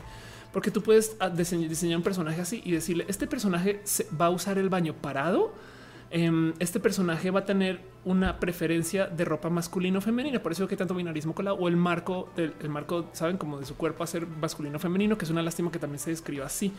Pero, por ejemplo, puedes de todos modos diseñar una persona bien binaria porque le puedes asignar un género binario, pero con un cuerpo, digamos que estereotípicamente masculino, estereotípicamente femenino. Y también le puedes dar la capacidad de que se embarace, pero que use el baño para, ¿no? Como que este tipo de cosas este son un paso súper bonito en el sentido, en el sentido, yo creo que correcto. Y pues está muy bonito que también como que a nivel muñecos y muñecas físicas también se permita, ¿no? Estos muñeques y así. Diana Ríos, Dayana Ríos dice, estoy respondiendo mensajes y viendo tu directo, gracias. JC sin ningún lugar dice, buenas noches, yo terminando de cenar y sintonizando roja. ¿Qué cenaste? A ver. Pero bueno, me parece muy bonito. Em, este, ¿qué más? ¿Qué más? ¿Qué más? Dice May, Sánchez, estoy organizando diapositivas para mi clase de psicología organizacional. Gracias a ti no dormido. No te duermas, ve por café, toma mucho café, mucho, mucho café. Mentiras, no hagan eso. Esto es a menos que sea tarde. Este dice pasar Osvaldo Vargas, pasar por la sección de, género libre, mercado libre, da mucho cringe. Sí, estoy totalmente de acuerdo. Hagámoslo, hagámoslo. a ver, comparemos eso. Mercado libre, este sin género. No, es que moda sin género. Es la sección sin género. Vean esto. Quiero que vean esto. ¿Cómo, cómo, cómo meten? Me da un poco de rabia porque es que además la gente que fue a este evento, más vale que yo creo que les tuvo que haber dicho, son muy amigues, o sea, gente muy chida. Pero vean esta sección. A ver, ¿qué es lo que pasó? Voy a tratar de escribir esto un poquito también. No, no, no es culpa de Mercado Libre. Mercado Libre es algo chido. Tenían una sección, o sea, cuando tú como vendedor subes tus productos, tenían una sección que donde tú tenías que decir esta ropa es para hombre o para mujer. Entonces, por un lado, tenías gente que subía vestidos y honestamente, porque la heteronorma es una realidad, em, mucha gente sube los vestidos y es para mujer. Pero si yo soy un vato que quiere vestidos, güey, entonces tú quieres la sección de mujeres y buscarlo allá. Lo que dijeron es vamos a tener una sección que sea sin género y les pareció así. Esto es la transgresión máxima, güey. Y la gente que esto, esto es culpa de los vendedores, no es culpa de Mercado Libre. Mercado Libre no elige esta ropa, pero los vendedores que están marcando la cajita de sin género están subiendo este tipo de estupideces. Y cuando digo estupideces es literal, em, estas playeras estas playeras son binarias. Me explico. Es como a, a ver, a ver qué hay acá. Este, vean esto. Em, me acuerdo que había una que decía Lover, no son playeras que además palabras, palabras sanas de René Ghost. Em, estos, eh, estas playeras son, pues perdón, pero pues esto es ropa de güey. Me explico. Es como no, no, no es exactamente ropa moda sin género. Realmente la moda sin género es un poquito más eh, el que cualquier persona puede usar cualquier cosa y ya, y no pasa absolutamente nada. Yo creo que en este caso en particular la, la propuesta es buena pero está ejecutada con las patas o están muy, muy, muy, muy heteronormados los vendedores, que también es otra realidad. Alguien me había dicho que había comprado una chamarra en esta sección, que compró dos, compró dos chamarras, una chamarra este, verde y una chamarra este, rosada. Ambas talla XL y la rosada llegó más pequeña y le escribió al vendedor, pero porque es más pequeña, le dice, ah, es porque es de niña. Y es de, pero no está en la sección este, sin género, qué pedo, güey, no? Y pues nada, que la acabo devolviendo. Entonces, más consideremos el acercamiento, consideremos el acercamiento al sin género, si quieren verlo, o al género no, no binario o al género incluyente de eh, estos creadores de muñecas o muñeques.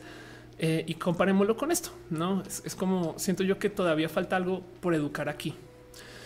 Y no obstante, del otro lado, el motivo por el cual esto me da rabia es porque si les dijera la cantidad de ropa que yo compro en Amazon y Mercado Libre, porque esto es de Amazon, saben? Em, eh, eh, es considerar que yo, consigo mis tallas ahí y se acabó. Y es más, si usted se quiere trasvestir en Amazon, nadie le va a juzgar. O sea, no tienes que ir a una tienda que te dé un vendedor y diga que te quieres comprar tacón. No mames, güey, tus tacones los consigues en Amazon, se los prometo. Es más, ya les hago un tutorial si quieren. Em, eh, es como no, no sé, como que siento que me es tan fácil. Miren, es más, les explico ya. Shoe size conversion. O sea, quieren algún día comprar zapatos en de, tallas grandes, les voy a demostrar. Esta es mi Biblia. Ok, vamos a ver. Esta es mi Biblia. Vamos a mostrar esto. Esta gráfica, guárdenla en su corazón, tengan algún lugar. Eh, aquí está. Ok, entonces miren, esta señorita gráfica es una conversión. Hay tallas de hombre y de mujer para los zapatos estadounidenses eh, y entonces es, consideren que la gran mayoría de las tallas que ustedes van a conseguir en lugares como Amazon van a ser con talla o contra talla estadounidense. Entonces la talla de mujeres, miren, yo soy talla 9 en México, lo cual me hace una talla 12 este, de mujer en Estados Unidos, lo cual me hace talla 44. Em, en Amazon, literal, este, eh, ustedes pueden, espera un momento, busco algo acá, login rapidín. Em, ustedes pueden encontrar lo que quieran. Este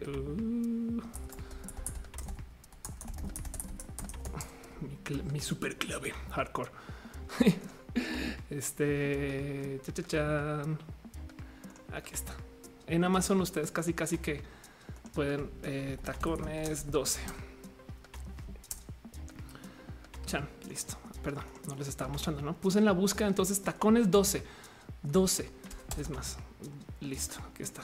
Y eh, aquí de entrada tenemos esta aquí sandalias, aquí las pueden ver, están medio los 800 pesos, pero vean las tallas 44, 45. De hecho, si usted es talla 45, o sea, México talla 10, consiguen en Amazon a una búsqueda unas sandalias bien chulas. Este que consiguen que ya las había mostrado acá veces. Es una búsqueda random. Em, bien que bien que se pueden dedicar, le pueden perder horas y horas y horas, horas a comprar lo que quieran este, acá mismo. Entonces digo, evidentemente eh, sus precios a disponibilidad. Esto se lo mandan a la casa. Digamos que no me queda, pues nada, lo pueden literal devolver. Em, entonces a mí me da mucha rabia porque esto también en Mercado Libre funciona muy bien. No dice René, la M de mujeres para una niña de 8 años. Ándale. Me da mucha rabia porque Amazon y Mercado Libre son el lugar donde yo consigo esta ropa y que salieran con esa estupidez de, perdón, más bien que, que, dieran un producto tan falso y lo y le dieran tanta promoción, porque es que además siento yo que la campaña está un poquito rota. Su comercial eran estas como nueve mil voces. somos personas que no somos personas y tenemos, no es como, es raro, es raro. Es como que yo creo que eh, pudieron haber usado un poquito de ayuda de una persona no binaria. no, pero bueno, en fin, en fin, este no más para volver al punto porque comencé todo esto es vean cómo se ve este acercamiento al género ¿no? Que me parece tan bonito y tan chulo y tan chingón. Este a comparación de esto que hizo Mercado Libre. Y ojalá lo de Mercado Libre funcione. Para que lo de Mercado Libre funcione, Mercado Libre no tiene que cambiar nada. Los vendedores que están vendiendo sobre Mercado Libre son los que tienen que cambiar. Y ahí chamba. La pregunta es si eso le pertenece a a Mercado Libre. O sea, si, si, no, o sea, si Mercado Libre tiene que andar educando a sus vendedores acerca de la heteronorma o no. Pero bueno, tengan esto cerca de su corazón de paso, se lo recomiendo. Esta gráfica para mí es oro. Pero bueno, dice Rockman. Siempre le he robado sus pantalones a mi madre porque está ya 5 y 6, porque generación Z. Qué chido. Marta Casonada dice besos y abrazos. Ultercat dice eh, Radimo. Eh, dice que hacer como la gente Radimo, ropa de todas como modelos binarios o no sin segregar ropa, por menos y totalmente de acuerdo. Sí. René dice: Yo mandé a hacer merch de puras t-shirts y una amiga me dijo que haga unas con cortes de mujer. Em, bueno, te digo algo, babe. Em, yo no le acepto playeras a nadie, menos a ti. Este, de hecho, a todo el mundo, porque no las, yo no uso playeras. A todo el mundo que no, tengo fotos por ahí, pero todo el mundo que hace material promocional siempre digo, ¿por qué no haces una tank top? Y yo uso esa tank top y tengo por ahí un par eh, de, eventos porque, porque playeras no uso, porque me da disforia. Este justo. Pero pues sí, entiendo mucho eso. Dice eh, a ver, yo súper alta siempre es un problema conseguir zapatos porque pie grande. Pues nada, Amazon es lo tuyo. Dice Rocío Moreno, yo me visto comprando una sex shop online mexicana o también puedes comprar en Mercado Libre. De hecho, las eh, literal, si vas a Mercado Libre y pones travesti, las opciones son miles, son muy pinches bonitas y hay todo tipo de cosas raras, espectaculares, sobre todo en Mercado Libre. Eh, y siempre y cuando evidentemente no te dé cosa darle tu dirección a alguien que te lo va a enviar, pero pues es Mercado Libre, sabes? Esta gente vende, o sea, en fin. Chican dice: Creo que eh, quienes se nos categorizan género son, son sinónimo de unisex. Ándale, total. Este Pena Rubra dice tiempo ir a casa, se me hace tarde para estar en el trabajo. Yo creo que ver el recalentado. Yo creo que ya voy a ir cerrando también. Este ya llevo eh, un buen ratito aquí al aire ya. Em, dice José Hey Marta. ¿Están hablando de Batman o qué pedo? Dice eh, este Chitechan.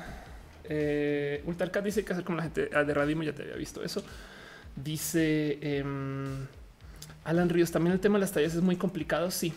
Y Channel One este, dice que está compartiendo el stream hasta ahorita. Cuando yo me voy despidiendo, dice este René, yo creo que necesitamos dejar de hacer ropa sin género y más bien meter toda la ropa del mundo bajo sección de ropa y que cada ser humano combine sus faldas, pantalones y shorts. Estoy totalmente de acuerdo con eso. De nuevo, yo no estoy para una pelea con los roles de género siempre y cuando no sean impuestos, no? Em, como que a mí me parece muy bonito que exista, digamos, un look de este mujer de oficina, no? Pero que lo puede usar cualquier persona, no hace sentido. Y ya y dice Isaac, ¿cómo buscamos esa gráfica? Yo siempre busco shoe size conversion. Este siempre literal, siempre hago esta operación shoe size conversion y luego vas a imágenes y le encuentras porque la color hinche. Pero la verdad es que todas estas sirven, no? Pero siempre la encuentro porque la color hinche. No todas estas sirven y así las cosas. En fin, dice Rainbow David. Eh, eh, ah, sí, a lo que iba con mi comentario era lo del sizing. Claro, tienes toda la razón. Y justo lo del sizing es lo que le pasó a este chaval que decía que las chamarras rosas le llegaban en tallas diferentes. No mames, güey. Eh, es que de por sí creo que hay un estándar de confección mexicano que asume que las mujeres siempre van a ser más pequeñas y eso está muy mal pero es mexicano de paso y es parte del motivo por el cual no consigue zapatos. Por ejemplo, ese estándar dice que todas las mujeres mexicanas, las más patonas, son talla 7.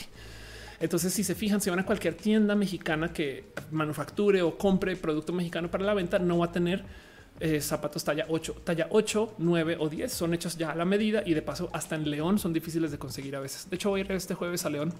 Si están por allá sería chido.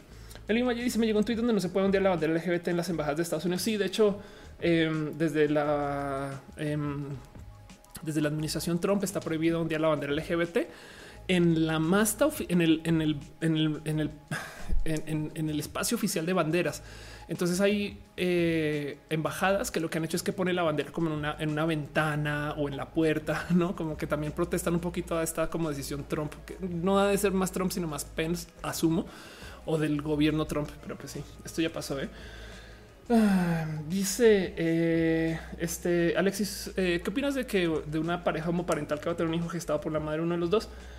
nada, pues la ciencia de la reproducción que me parece bien pinche bonito.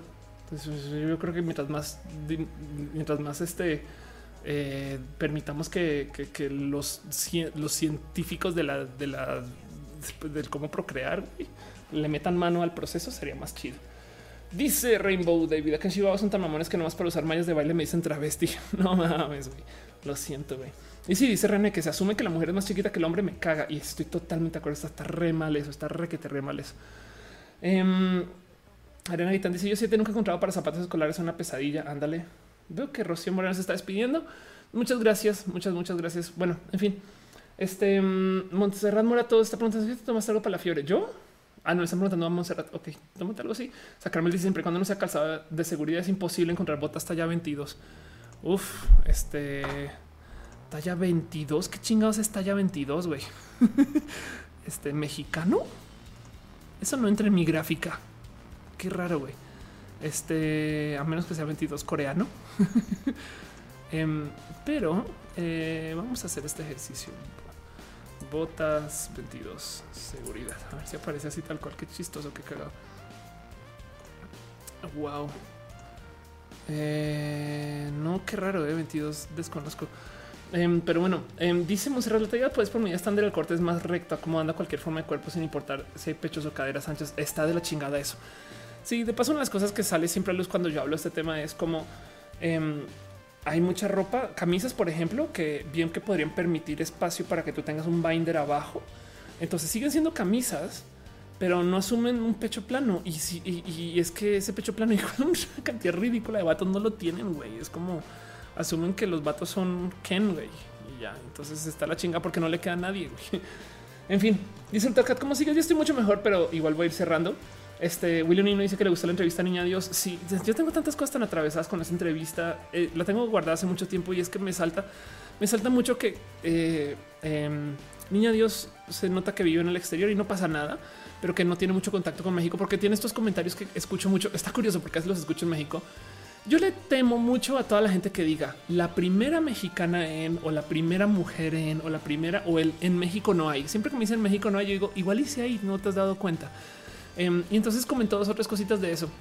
No obstante, es una persona cool con mucho que compartir y la entrevista está bonita, pero si me dio un poquito de güey, si te quedaras un ratito acá y le rascaras a eso que dices que no hay, vas a encontrar que hay mucho. Em, entonces, como que fue raro, pero sí me saltó mucho que es algo que ya sabía. Eh, que a la niña Dios le decía no hables de estos temas y me saltó que alguien le dijera a alguien, a algún artista no hables de eso. ¿no? En fin, entonces esa entrevista me pareció bonita y meritoria de, publicar, pero sí me, sí me saltó un poquito de ¿Cómo puedo tener yo más barrio que tú? En esto, no por lo menos. En fin, Carlos Yepes dice eh, igual véanla, no es una entrevista chida y, es una persona chida y pues fue bonita de grabar. Naile Guajardo dice a mí me eh, da mucho estrés que las camisas o blusas de mujer tienen una abertura incómoda como escote. Ándale, sí, total. De hecho, la otra cosa que eh, pasa es los botones de las blusas de mujer son al revés que los de hombre, porque se supone que la mujer la, la visten y el hombre se viste, que es bien estúpido de entrada. Pero bueno, Em, y el otro está tuiteando esto. No me acuerdo que me tuiteó. Si, si es alguien de ustedes, mm, avísenme. Pero está diciendo que eh, le devolvieron una camisa que había hecho porque tenía los botones. O sea, la camisa era de güey, pero tenía los botones al revés, no al revés, o sea, de mujer. Y se la devolvieron porque el güey no se quería vestir si los botones no estaban bien, porque, porque, porque era como ofensivo y es de perdón. Pero bueno, así la masculinidad frágil, no? Psicólogo Ulises dice que le gustó el programa. Muchas gracias. Descansa. Sí, ahorita va a estar descansando. Em, dice Monserrat, estoy bien descuidada con mi salud. Eh, bienvenido al club. Néstor está dice el otro día por error me compré una chamarra mujer. Cuando me di cuenta pensé volverla, pero me gusta tanto que me la quedé. No considero, lo considero mi primer acercamiento lo queer. Sí, de acuerdo. Así las cosas, no? Este es que la ropa es ropa y ya. Y, entonces, en fin. Dan dice el año pasado la empresa en la que trabajaba nos daría botas de seguridad. Yo moría por de suelo rosa, pero no había mi número. Ándale. De hecho, ¿sabes qué me pasa a mí a cada rato? Se acerca, a mí se me acerca una cantidad de marcas de zapatos.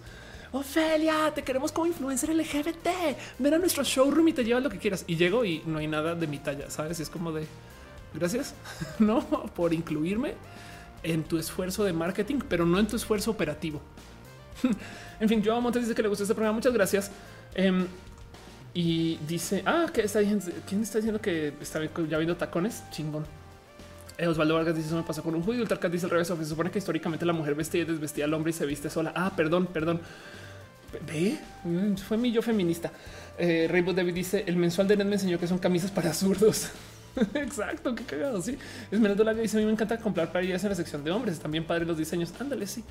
Es que justo el tema es lo bonito de comprar en línea es que no hay un vendedor que te, que te, que te dé esta mirada. Y, lo bonito de comprar en Amazon es que eh, pueden devolver si las tallas no son, no siempre, no, o sea, tampoco compren de vendedores muy, muy, muy desconocidos, pero, pero pues se puede hacer, no bueno, en fin, voy a ir cerrando este show Este, déjenme sus últimos comentarios, los voy leyendo ahorita así como de voladita y de pasadita. Muchas gracias por acompañarme. Llevo ya casi tres horas al aire, casi, casi, casi tres horas. Este, entonces, pues nada, es chido hacer este show. Todavía estoy tantito postoperatoria, pero ya casi muy bien. Em, me preguntaron por la cirugía, la, voy, a volver a repasar. Me hice reemplazo de implantes. Yo sé que ahorita muy chichona, pero es que tengo también rellenos. Este, aunque la idea es que no es que no es que quede muy lejos de donde estoy ahorita. Y el tema es que mis implantes, y lo había comentado la vez pasada, em, resulta que tenían un pequeño riesgo de desarrollo de cáncer. Em, y es algo con el proceso del desarrollo del implante. Por el caso es que la marca que los hizo eh, salió a decir vamos a retirar estos implantes del mercado. Entonces, eh, tienen implantes, a ver si aparece así. Sí, implantes, CNN Ok, aquí está la nota. Em, entonces esto sucedió, lo retiraron, lo retiraron este hace eh, eh, unos meses y fue una y fue, fue por su propia decisión. O sea, no los obligaron a retirar el producto del mercado. Básicamente ellos lo hicieron porque sí.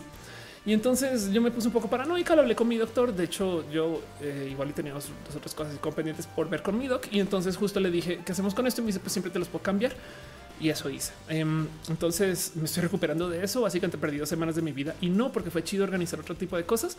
Em, y tengo implantes nuevos antes de chichis pero eh, eso pasas por el mismo proceso. Afortunadamente, como es reemplazo de implantes, eh, la recuperación es bastante más fácil porque entran como al mismo hoyo donde estaban. No obstante, en mi caso, igual y levantamos una muestra de tejido interna para hacer una, eh, una biopsia para ver si, hay algo. No hay nada, les confirmo desde ya. Y eso así, su tía responsable. Pero bueno, Dice este eh, Rocío, recupérate, descansa. nos estamos recuperando todos y todos, no? Este dice Esmeralda también tiene diseños padres para gamers. Sultarcat dice: Yo me hice mis faldas con los bolsitos chingones. Qué cool, güey. Eh, Carlos dice: Ya me dieron ganas de comprar ropa hecha para mujer para que me vistan. Pues si compras la ropa, no te van a vestir. Este, la locomotora dice: Deja eso. ¿Qué veo con los bolsillos inútiles de los jeans de mujer? Ah, yo sé, eso hay que arreglarlo. Eh, Fers dice: ¿Cómo recomendaría salir del closet como trans en la universidad? Eh, ten a una persona que te apoye como a nivel este eh, autoridad, alguien como tipo rectoría, psicólogo, psicóloga, como que no, no te lo avientes así por tu cuenta. O la otra es asume que todo el mundo ya sabe, sabes? bueno, es que depende de qué tan la universidad, no igual y en fin, el punto es no, el punto es negociar con dos otras personas para que sean tu defensa y después si le entras al quite, no dice Nubia Cruz, un nombre para un personaje LGBT hoy. Este eh, yo busca cualquier, cualquier, cualquier persona que tenga un nombre de tres letras, es un personaje automáticamente en Eh, Audrey le gusta este show. Muchas gracias, Liar. Se no sé si mi percepción se errónea, pero también elijo ropa en sección de chicos, no solo por gusto y comodidad. Exacto. Lo importante es saber que no pasa nada. O sea, no. Eh, eh, cuando hablé de esto la vez pasada, levanté un post en Twitter de una chica que decía: Yo me voy a poner la ropa de niños, o sea, que va a la sección de niños. Y pero es que, güey, ahí tienes dinosaurios unicornios y, cosas súper cool. ¿Y por qué chingados los adultos no tienen dinosaurios, güey? Entonces, sí, no, tienen toda la razón, güey. Dice juego que si te quítate, pues ni la una ni la otra. o sea, me quité las viejas y me puse unas nuevas y el tamaño es virtualmente igual. Cambia la forma, pero es virtualmente igual. Este mm, Rainbow Davis dice siempre tengo mis amigos que se compren pantalones de hipster. Tienen bolsillos y se les van a ver igual ándale exacto. Este dice Marta Casanova, ¿cómo lidiarse detrás y buscar trabajo? Busca, di dilo trans de nariz, güey. Porque si les vale gorro, son una, em, o sea, si una empresa demuestra que está muy dispuesta a contratar gente de la diversidad, están dispuestas a hacer cosas chidas, güey. También van a permitir ideas raras, diferentes, van a permitir la diversidad en muchos lugares. Sabes como que si, si el tema trans es tema, es mejor saberlo ahí mérito en la entrevista que mes cuatro o que entres a trabajar y que trabajes a media maquinita porque tienes miedo que te cachen. Uno y dos, desde lo personal, si tienes la flexibilidad si tienes de dónde y cómo. O sea, no, no es obligatorio, no es, sabes? O sea, no, no, no, no, no, no, no, no, no me hagas caso con, con, con, que todo tiene que ser así, pero si puedes emprender, emprende. Si tienes el cómo, hacer un negocio para ti va a ser tuyo para siempre. y entonces puede ser muy chido que tú, en vez de estar pidiéndole permiso a la gente para poder trabajar, más bien, pues que tú te des tu propio trabajo así sea haciendo algo muy de ti para ti, si sea una pequeña empresa de seis, de seis cositas, si sea un servicio de desarrollar websites, no sé, si sea escribir poemas, güey, lo que sea, pero es tuyo. tuyo. Y entonces ahora no le estás pidiendo permiso a la gente para poder trabajar, sino güey, tú estás haciendo tus cosas, güey. Y lo chido de eso es que luego la gente viene a ti. no, pero bueno, en fin, es cada quien. Entiendo que el emprender es una como rara situación donde que requiere de ciertas como fortalezas mentales o fortalezas de vida o algunos privilegios o algún dinero. No tienes que tener dinero de inversión. hay muchos emprendedores que han comenzado con nada literal desde un hackathon, em, pero, pero entiendo que no es para todo el mundo, no? Este dice más porque si los implantes cambian de forma, se pueden poner triangulares para hacer cosplay de Lara Croft. La respuesta a tu pregunta es sí. El pedo es que no vas a toparte con ningún doctor que esté dispuesto a hacerlo. Y te lo digo yo, que llevo buscando mucho tiempo mis, mis orejas puntiagudas. La cantidad de doctores que me han dicho es que eso no es natural. Y yo así de güey. Rainbow David dice de la sección de hombres en las tiendas online, todo me aburre, mientras que las cosas de mujeres son tan coloridas y chingonas, pues compra todo en la sección de mujeres. ¿Qué pasa? Como yo, Dante Cano dice, puede canal sin dimensión alterna una chica trans que decía quedarse el implante porque el riesgo de cáncer de mama le resuelve su disforia. ¡Pum! ya, ay, guay, guay. Hasta patí la cámara del estrés. Está un poco siniestra esa idea. Chuchín dice que me va bien. Muchas gracias, Chuchín. Este, pero bueno, eso es lo que es. en fin, este dice eh, Dante Cano. Puede que nadie mencione. Ah, ya te había leído. Perdón. Este Dante que, que, y dice MK12, mi jefe no quiere contratar una amiga trans como maestra porque le preocupa la reacción de los papás y que los alumnos sean crueles con ella. Eso está bien tonto. ¿Sabes qué? Mira, está cagado porque todo el día mucha gente... Yo sé que yo soy una persona sensible, frágil, con complicaciones, lloro, chillo, grito, pataleo pero muchas veces hay gente que me excluye de cosas porque le da miedo que me traten mal. Este y entonces eh, yo estoy acá encerrada en mi casita. Esto suena mucho más triste de lo que es. La verdad es que yo también a veces acepto. Ay, sí, güey, vayan ustedes y meten. O sea, yo no me quiero meter en tu nido de vatos este, homofóbicos, transfóbicos, no? También eso pasa mucho, pero del otro lado es un igual y lo que los, o sea, igual y educa más que los niños vean a una profe trans que se la nieguen. Pero bueno, estoy hablando desde una esquina que sé muy poco. Este dice Iris Arcoiris, las orejas puntiagudas de Elfo las hacen los modificadores corporales. Sí, te voy a decir algo. Tengo dos intervenciones de dos modificadores corporales que no la han logrado. Buenos, de hecho, con Instagram súper cool, con llenos de llenos, con muchos, sabes? Y el tema es que eh, creo que tengo cartílago muy, muy delgado y ellos, eh, la neta, neta, tampoco son tan profesionales. Es que también me da rabia que sean, es que es algo así como va a ser súper prejuiciosa. Tres segundos, tres segundos, pero es como esta gente a veces lleva estilos de vida que no se, no se atan mucho a la responsabilidad de su trabajo. Justo las dos personas que me han tocado, uno en Colombia, uno en México, ambos muy recomendados. Y ahorita me dieron otros dos nombres y la verdad es que está un poquito reacia, como que yo quiero que, o sea, la diferencia entre ver un doctor que, hace también modificaciones. Esto es una modificación corporal, me explico, pero la diferencia en el trato está del cielo, no es, inmensa, pero aún así, este y, me hice una propuesta muy bonita. de ¿eh? un doctor que me dijo que me las puede crecer este con cartílago y que ya que me ahora que tengo, me falta mucho cartílago, me te la puedo sacar de tu costilla y te puedo hacer un implante con tu mismo, eh, con tu mismo cartílago que viene de tu costilla. Este, y entonces yo creo que es lo que va a perseguir después, igual y el próximo año. Pero bueno, en fin, dice Jero Huerta, ayuda a hacer mi si no termino de saber un tema que se relaciona la semiótica y la arquitectura. Este, la semiarquitectura. Dice Rebeca Jara, ¿sabías que los efforts de Lord of the Rings no tienen las orejas puntiagudas? Pero es que yo no, bueno, yo también soy medio elfita. Eh, y dice, eh, Reyes Castillo dice, absolutely. Eh, dice eh, yo también sigo en shock. Sí, dice trabajo una prima haciendo home office donde gana la mitad de lo que mis amigos ganan en trabajos estresantes, pero soy de soy el de miles de pesos ahorrados y ellos sufren por cenar. pues sí, cada quien, mira, tú armas tu propio, tu propio pues, estilo, ¿no? Y si se quieres que correcto es que tus amigos hagan bromas sobre sus orientaciones sexuales, mira, siempre y cuando no sea tóxico y sea por, o sea, el humor. Yo me burlo a veces mucho de la vida trans con donde se puede. Acuérdate que lo importante es eh, medir, tener distancia. O sea, primero que todo es básico, pero, pero también reírse de ti es sano. Entonces igual y funciona muy bien siempre y cuando no sea tóxico. O sea, si están bulleando a alguien por su sexualidad, no. Si es lo único lo que hablan, puede ser tóxico. Si es el único modo en el cual la gente se relaciona, no como que he visto estas familias que lo único que saben hacer es bullearse. Eso también me suena tóxico, ¿no? Y pues ya, en fin, este, yo creería que eh, eh, la relación con el humor tiene que ser como que un dame, pero también colaboro con esto y a veces platico, como que a veces es comentario social, a veces es humor. Eh, y en ese caso funciona chido, pero eso es mi opinión. En fin, dice Dan Ross, siempre he creído que no se le debe ocultar la diversidad a los niños. Estoy totalmente de acuerdo, porque además luego se van a graduar y van a ver gente trans y ya no, no. En fin, Rockman dice: No sé si terfase a mi alumna se denomina crítica de género, pero si se acaba chistes como que ser queer es un invento. Ah, pues sí, terfísima. Este. Ariel Rosas dice: Yo por eso mezclo ropa. Las sudaderas de vato son mucho más confi que las de mujeres y lo malo es los, pantalones de mujer, los bolsillos ilusorios son ilusorios. Y este Dan Roy dice: Siempre creo que no se va a ocultar la pero ya te había leído.